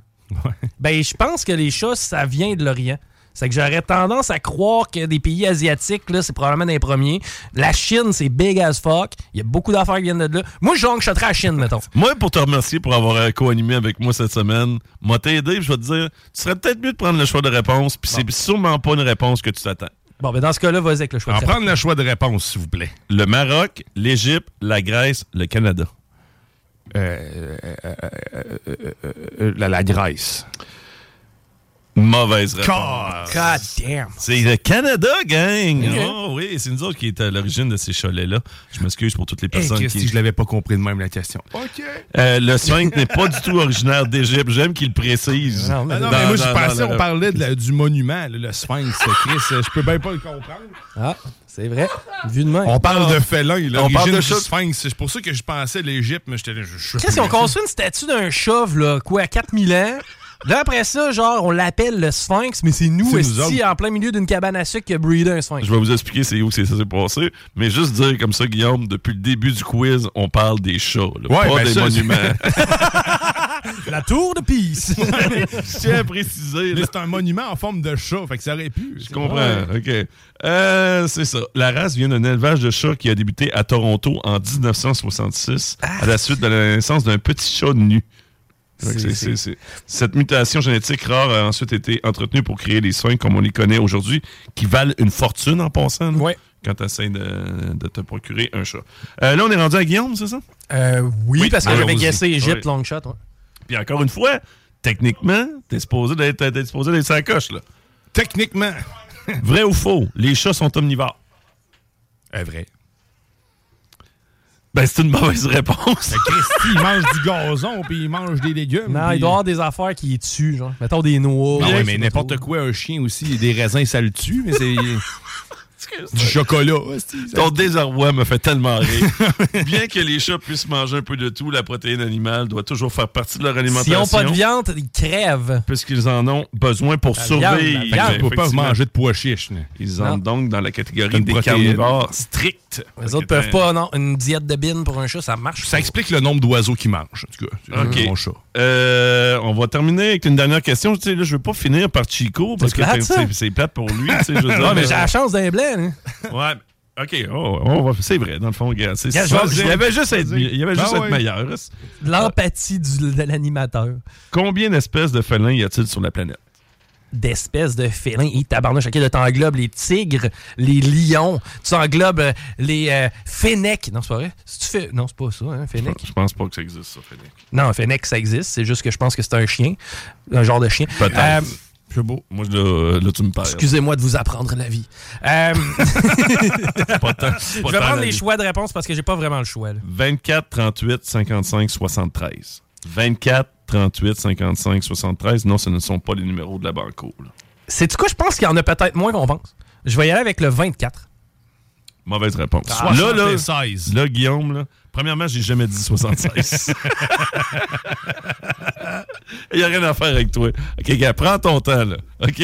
24, 38, 55, 73. Moi, tu sais, je je veux pas t'aider, là. Tu peut-être penser 24, divisé par deux. Là. 38, 55, 73. 73. Alors, tu dis quoi? Gosser. Pareil comme si, genre, je viens d'avoir une foutue d'idée. 73. Alors, tu reviens avec 73 alors que j'ai dit... La moitié. La, moitié, de ce que tu avais dit. Ça, c'est mon 38. 38 fois 2 égale 76. Moi, La bonne réponse était 38. Bon, ben, c'était un beau blanc. Bravo, Guillaume, Dion, pour cette performance. Good! Hey, on va peut-être juste faire un, un, récapitulatif des points là, pour être sûr de toujours être à la bonne place. Ben, c'est simple. Beaucoup à très peu, c'est-à-dire 6 à 0 pour euh, Chico. Je pense, sans vouloir me vanter, mais cette année, j'ai-tu perdu un de tes quiz? Euh, oui. Je pense qu'on a perdu un. Je pense que je n'ai perdu. Juste un. Ouais, hein? Juste un. Euh, le... Ça devait être c'est parce que tu avais été tiré par le bas par Guillaume. Là. Ça devait être... c'est ça, c'est à cause de mon teammate, c'est que ça a chier. Mais c'est vrai que je n'ai pas perdu ben ben des quiz cette année. OK, ben c'est pas pour rien que j'aime la formule, c'est pour ça que c'est pour ça que Guillaume Raté-Côté veut plus de quiz. Ouais, mais ça dépend. Lorsqu'il gagne, il est correct. Ben quand ça, il arrive perd, pas. il est fâché. Il gagne juste quand il est avec Il est fâché pendant durant, durant tout le week-end. On le salue, là, mais c'est sûr que c'est ça qui arrive. Il répond, puis il met tout de suite un bruit de mauvaise réponse lui-même, genre parce qu'il sait qu'il a pas de réponse. C'est génial. Excellent. Fait que, ben, regarde, je vous souhaite un bon week-end. On Oui. écoute la sauce en fin de semaine, bien sûr. On oui. écoute euh, le bingo, le, le Chico Show, ça a lieu encore, ça? Absolument. Et euh, d'ailleurs, Laurent, c'est ta dernière semaine la semaine prochaine? Ben oui, tu me, tu me l'apprends, non? C'est juste que je suis en train d'oublier ça. Bon, on va finir ça en gros. On a une performance en plus la semaine prochaine, jeudi prochain. Euh, Eman, il va être là. Dans la Claire Ensemble, va venir en studio. Je vais vous gâter ben en masse, gang, avec des jeux de Gladius, des certificats cadeaux. Euh, tous nos chroniqueurs et chroniqueuses vont venir faire un dernier tour, c'est-à-dire euh, Richard de Black Tab, Timo Tactica, Marie Saint-Lô, bien sûr, de Rebelle. Demain, Rebelle à partir euh, de midi ici à CGMD. Bref, un gros party euh, avec toute la famille des truands. T'as mis le doigt sur quelque chose parce que, étant donné que la semaine prochaine est comme la dernière de la saison de nos shows réguliers, eh ben, il va y avoir une panoplie de tirages parce qu'on veut vider notre armoire à cadeaux. Question d'avoir un levier pour négocier avec nos clients. En plein ça. Hey, un gros merci, Laurent. On Pas te retrouve la semaine prochaine à partir de midi. Et euh, ben là, pour l'instant, on faire une, une pause. Mais il va y avoir une prestation aussi dans le. Ben, en fait, dans les salles des nouvelles. Il va y avoir une prestation à 5h30. À 5h30, Yes. euh, c'est Jamsey qui s'installe avec nous autres. 17h30. Là, on fait un break. Au retour, on se jase encore un petit peu. Puis on s'installe pour le show de Jamsey. Restez là. Bingo Radio! Contrez l'inflation avec le meilleur fun des dimanches après-midi. Chico donne 3000 pièces et plein de cadeaux. Tous les dimanches 15h. Détails et points de vente au 969fm.ca, section Bingo. Voici le bingo le plus déjanté de toute l'histoire de toute la radio. Partout, sans pareil, incroyable. CJMD 96.9. Talk. W. Talk. Rock and hip-hop.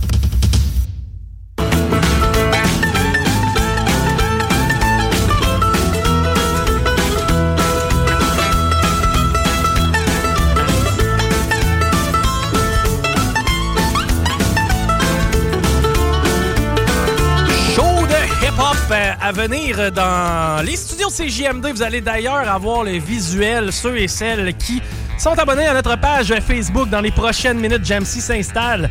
Pour du fun, je l'ai euh, déjà euh, honnêtement reçu, moi, personnellement, Jamsey en studio. Pour une performance, le gars est vraiment sa coche. Euh, grand.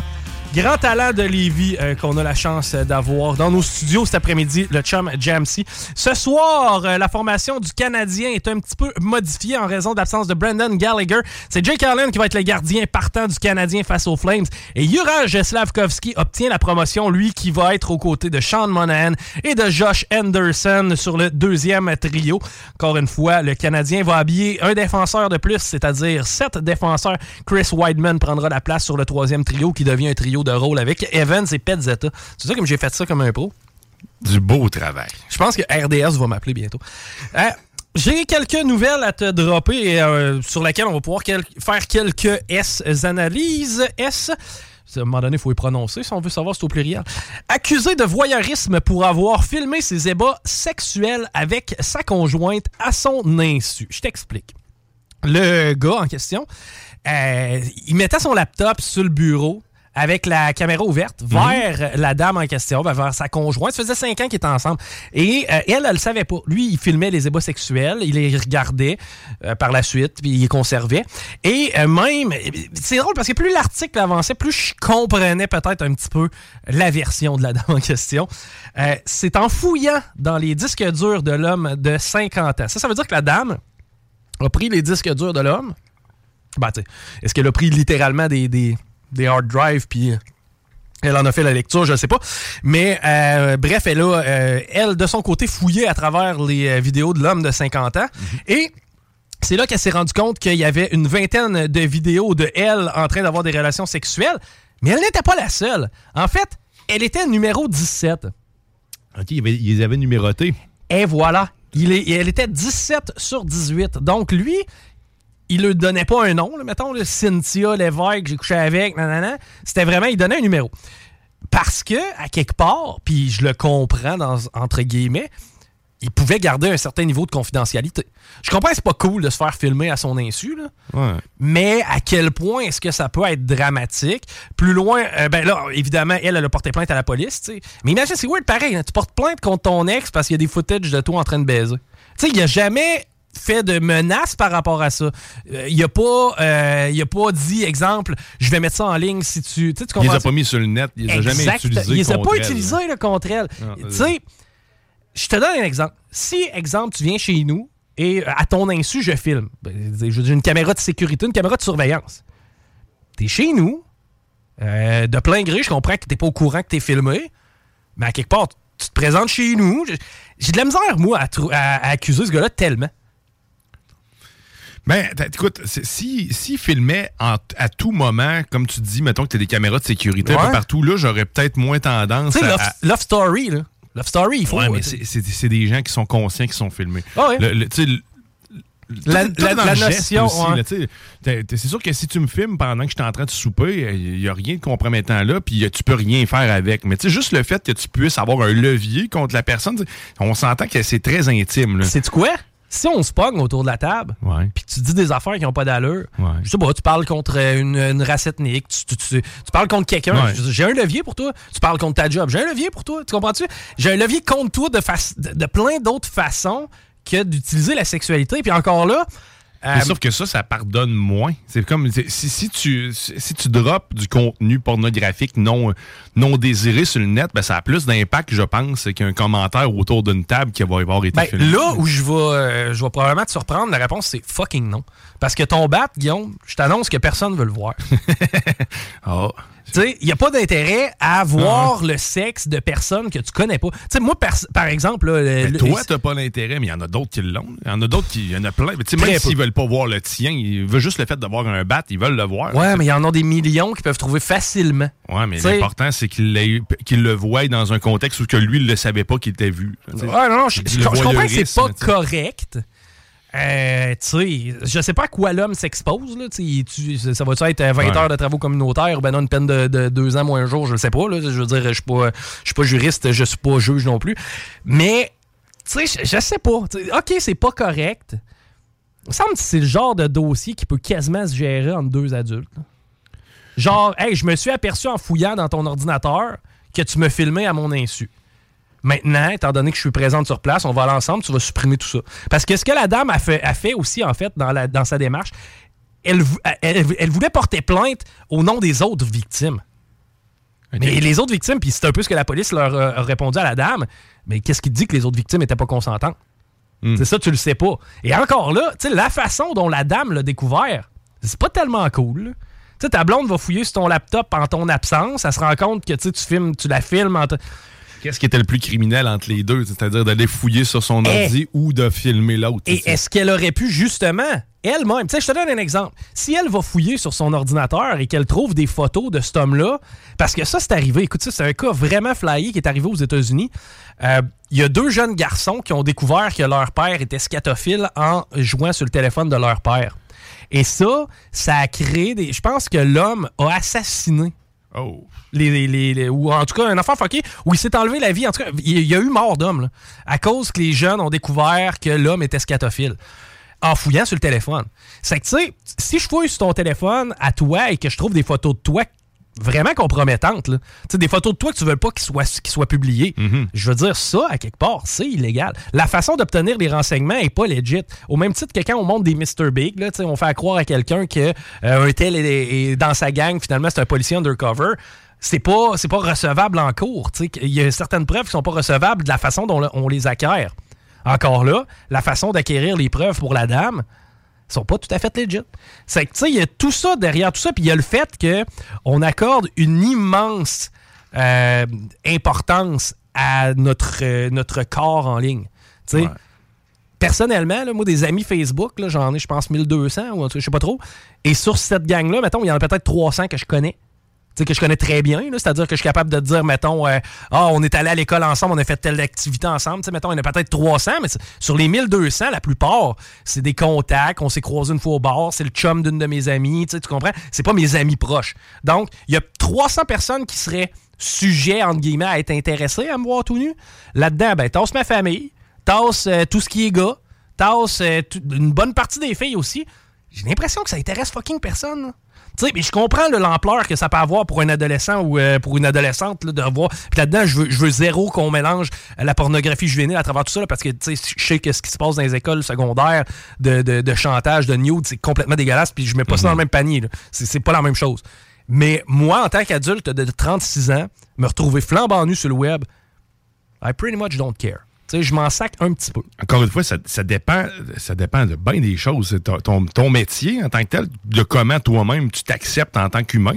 Parce que c'est pas vrai que c'est tout le monde qui est à l'aise de voir son corps. Il y en a qui pleurent à l'année à se voir dans un miroir. Fait qu'imagine de se trouver droppé sur le net, c'est différent. Ouais, mais... Tu sais, t'as pas besoin, pas besoin que ça soit un de tes amis de Facebook pour avoir un dommage quelconque. qui suffit juste d'une personne mal intentionnée puis qui, qui, veulent justement nuire ben, pour Personnellement, là, si mon, mon, mon membre viril, si mon Mhm. mon, trois morceaux, il y a à être sur le web, il y a à être vu. moi, je préfère qu'il soit vu par, je sais pas, moi, mettons, euh, euh, Raphaël Gonzalez de l'Espagne versus toi que je connais puis que je croise souvent. J'aimerais mieux qu'un inconnu tombe sur mon pénis que n'importe qui que je connaisse. C'est pour ça que je te dis, il n'y a pas tellement d'importance. Moi, que Raphaël Gonzalez, il se taponne en me regardant le, le boéro, I don't care. Là. Non, mais c'est ça, mais c'est parce que dans, le contexte, ça, oui, mais sauf que tu es un avocat, tu es un, une professeur, un professeur, peu importe le Tu il y a des contextes où que tu, tu, peux pas t'en crisser, tu peux pas te dire non, non, man, ça n'a aucun impact sur moi, mais il va en avoir un sur ta vie pareil. C'est tant aussi longtemps qu'on va voir ça si big. Le fait d'être nu. Tu sais, je veux dire, dans certaines cultures, là, va te promener en Espagne, justement, va te promener sur des plages européennes. Tu sais, les gens, c'est topless. Il n'y a, pas de problème. Présentement, si je prends une photo des seins de ma blonde, sans son consentement, c'est un crime. Là. Versus moi, qui s'en va prendre avec mon iPhone sur la beach, on va jouer au volleyball, puis les filles ont été temps à l'air, ça, il n'y a pas de problème. Tu sais, c'est comme un peu notre façon Christian, notre façon euh, catholique de voir la nudité, le corps d'une femme. Moi, une femme qui allait en public, tu sais, ça m'excite fuck all. Mais non, pas, Tu comprends-tu? Il n'y a absolument rien de sexuel à une femme qui va sortir un de ses seins pour donner de la nourriture à son enfant. Moi, tu sais, et encore une fois, certaines femmes vont se priver de le faire. Euh, d'autres, euh, justement, d'autres vont lever, vont lever le bras dans les airs. Ça n'a pas de bon sens, pas, pas d'affaire à sortir un sein au centre d'achat, non, non, non. Mais on peut-tu comme juste slacker d'un tour puis euh, se rendre compte que des vêtements, ben, c'est quelque chose qu'on a créé juste pour se réchauffer là, à base ou se protéger. Mais au final, notre corps, il est pas. Euh, c'est pas. Euh, c'est pas si dramatique que ça, de se, retrouver tout nu. Puis un avocat tout nu, moi, je, je veux dire, mettons, je vois un avocat nu sur Internet et parce que son mari a, décidé, je vois l'avocate nu parce que son mari a été cave puis a fait un revenge porn, ça ne fait pas perdre en crédibilité.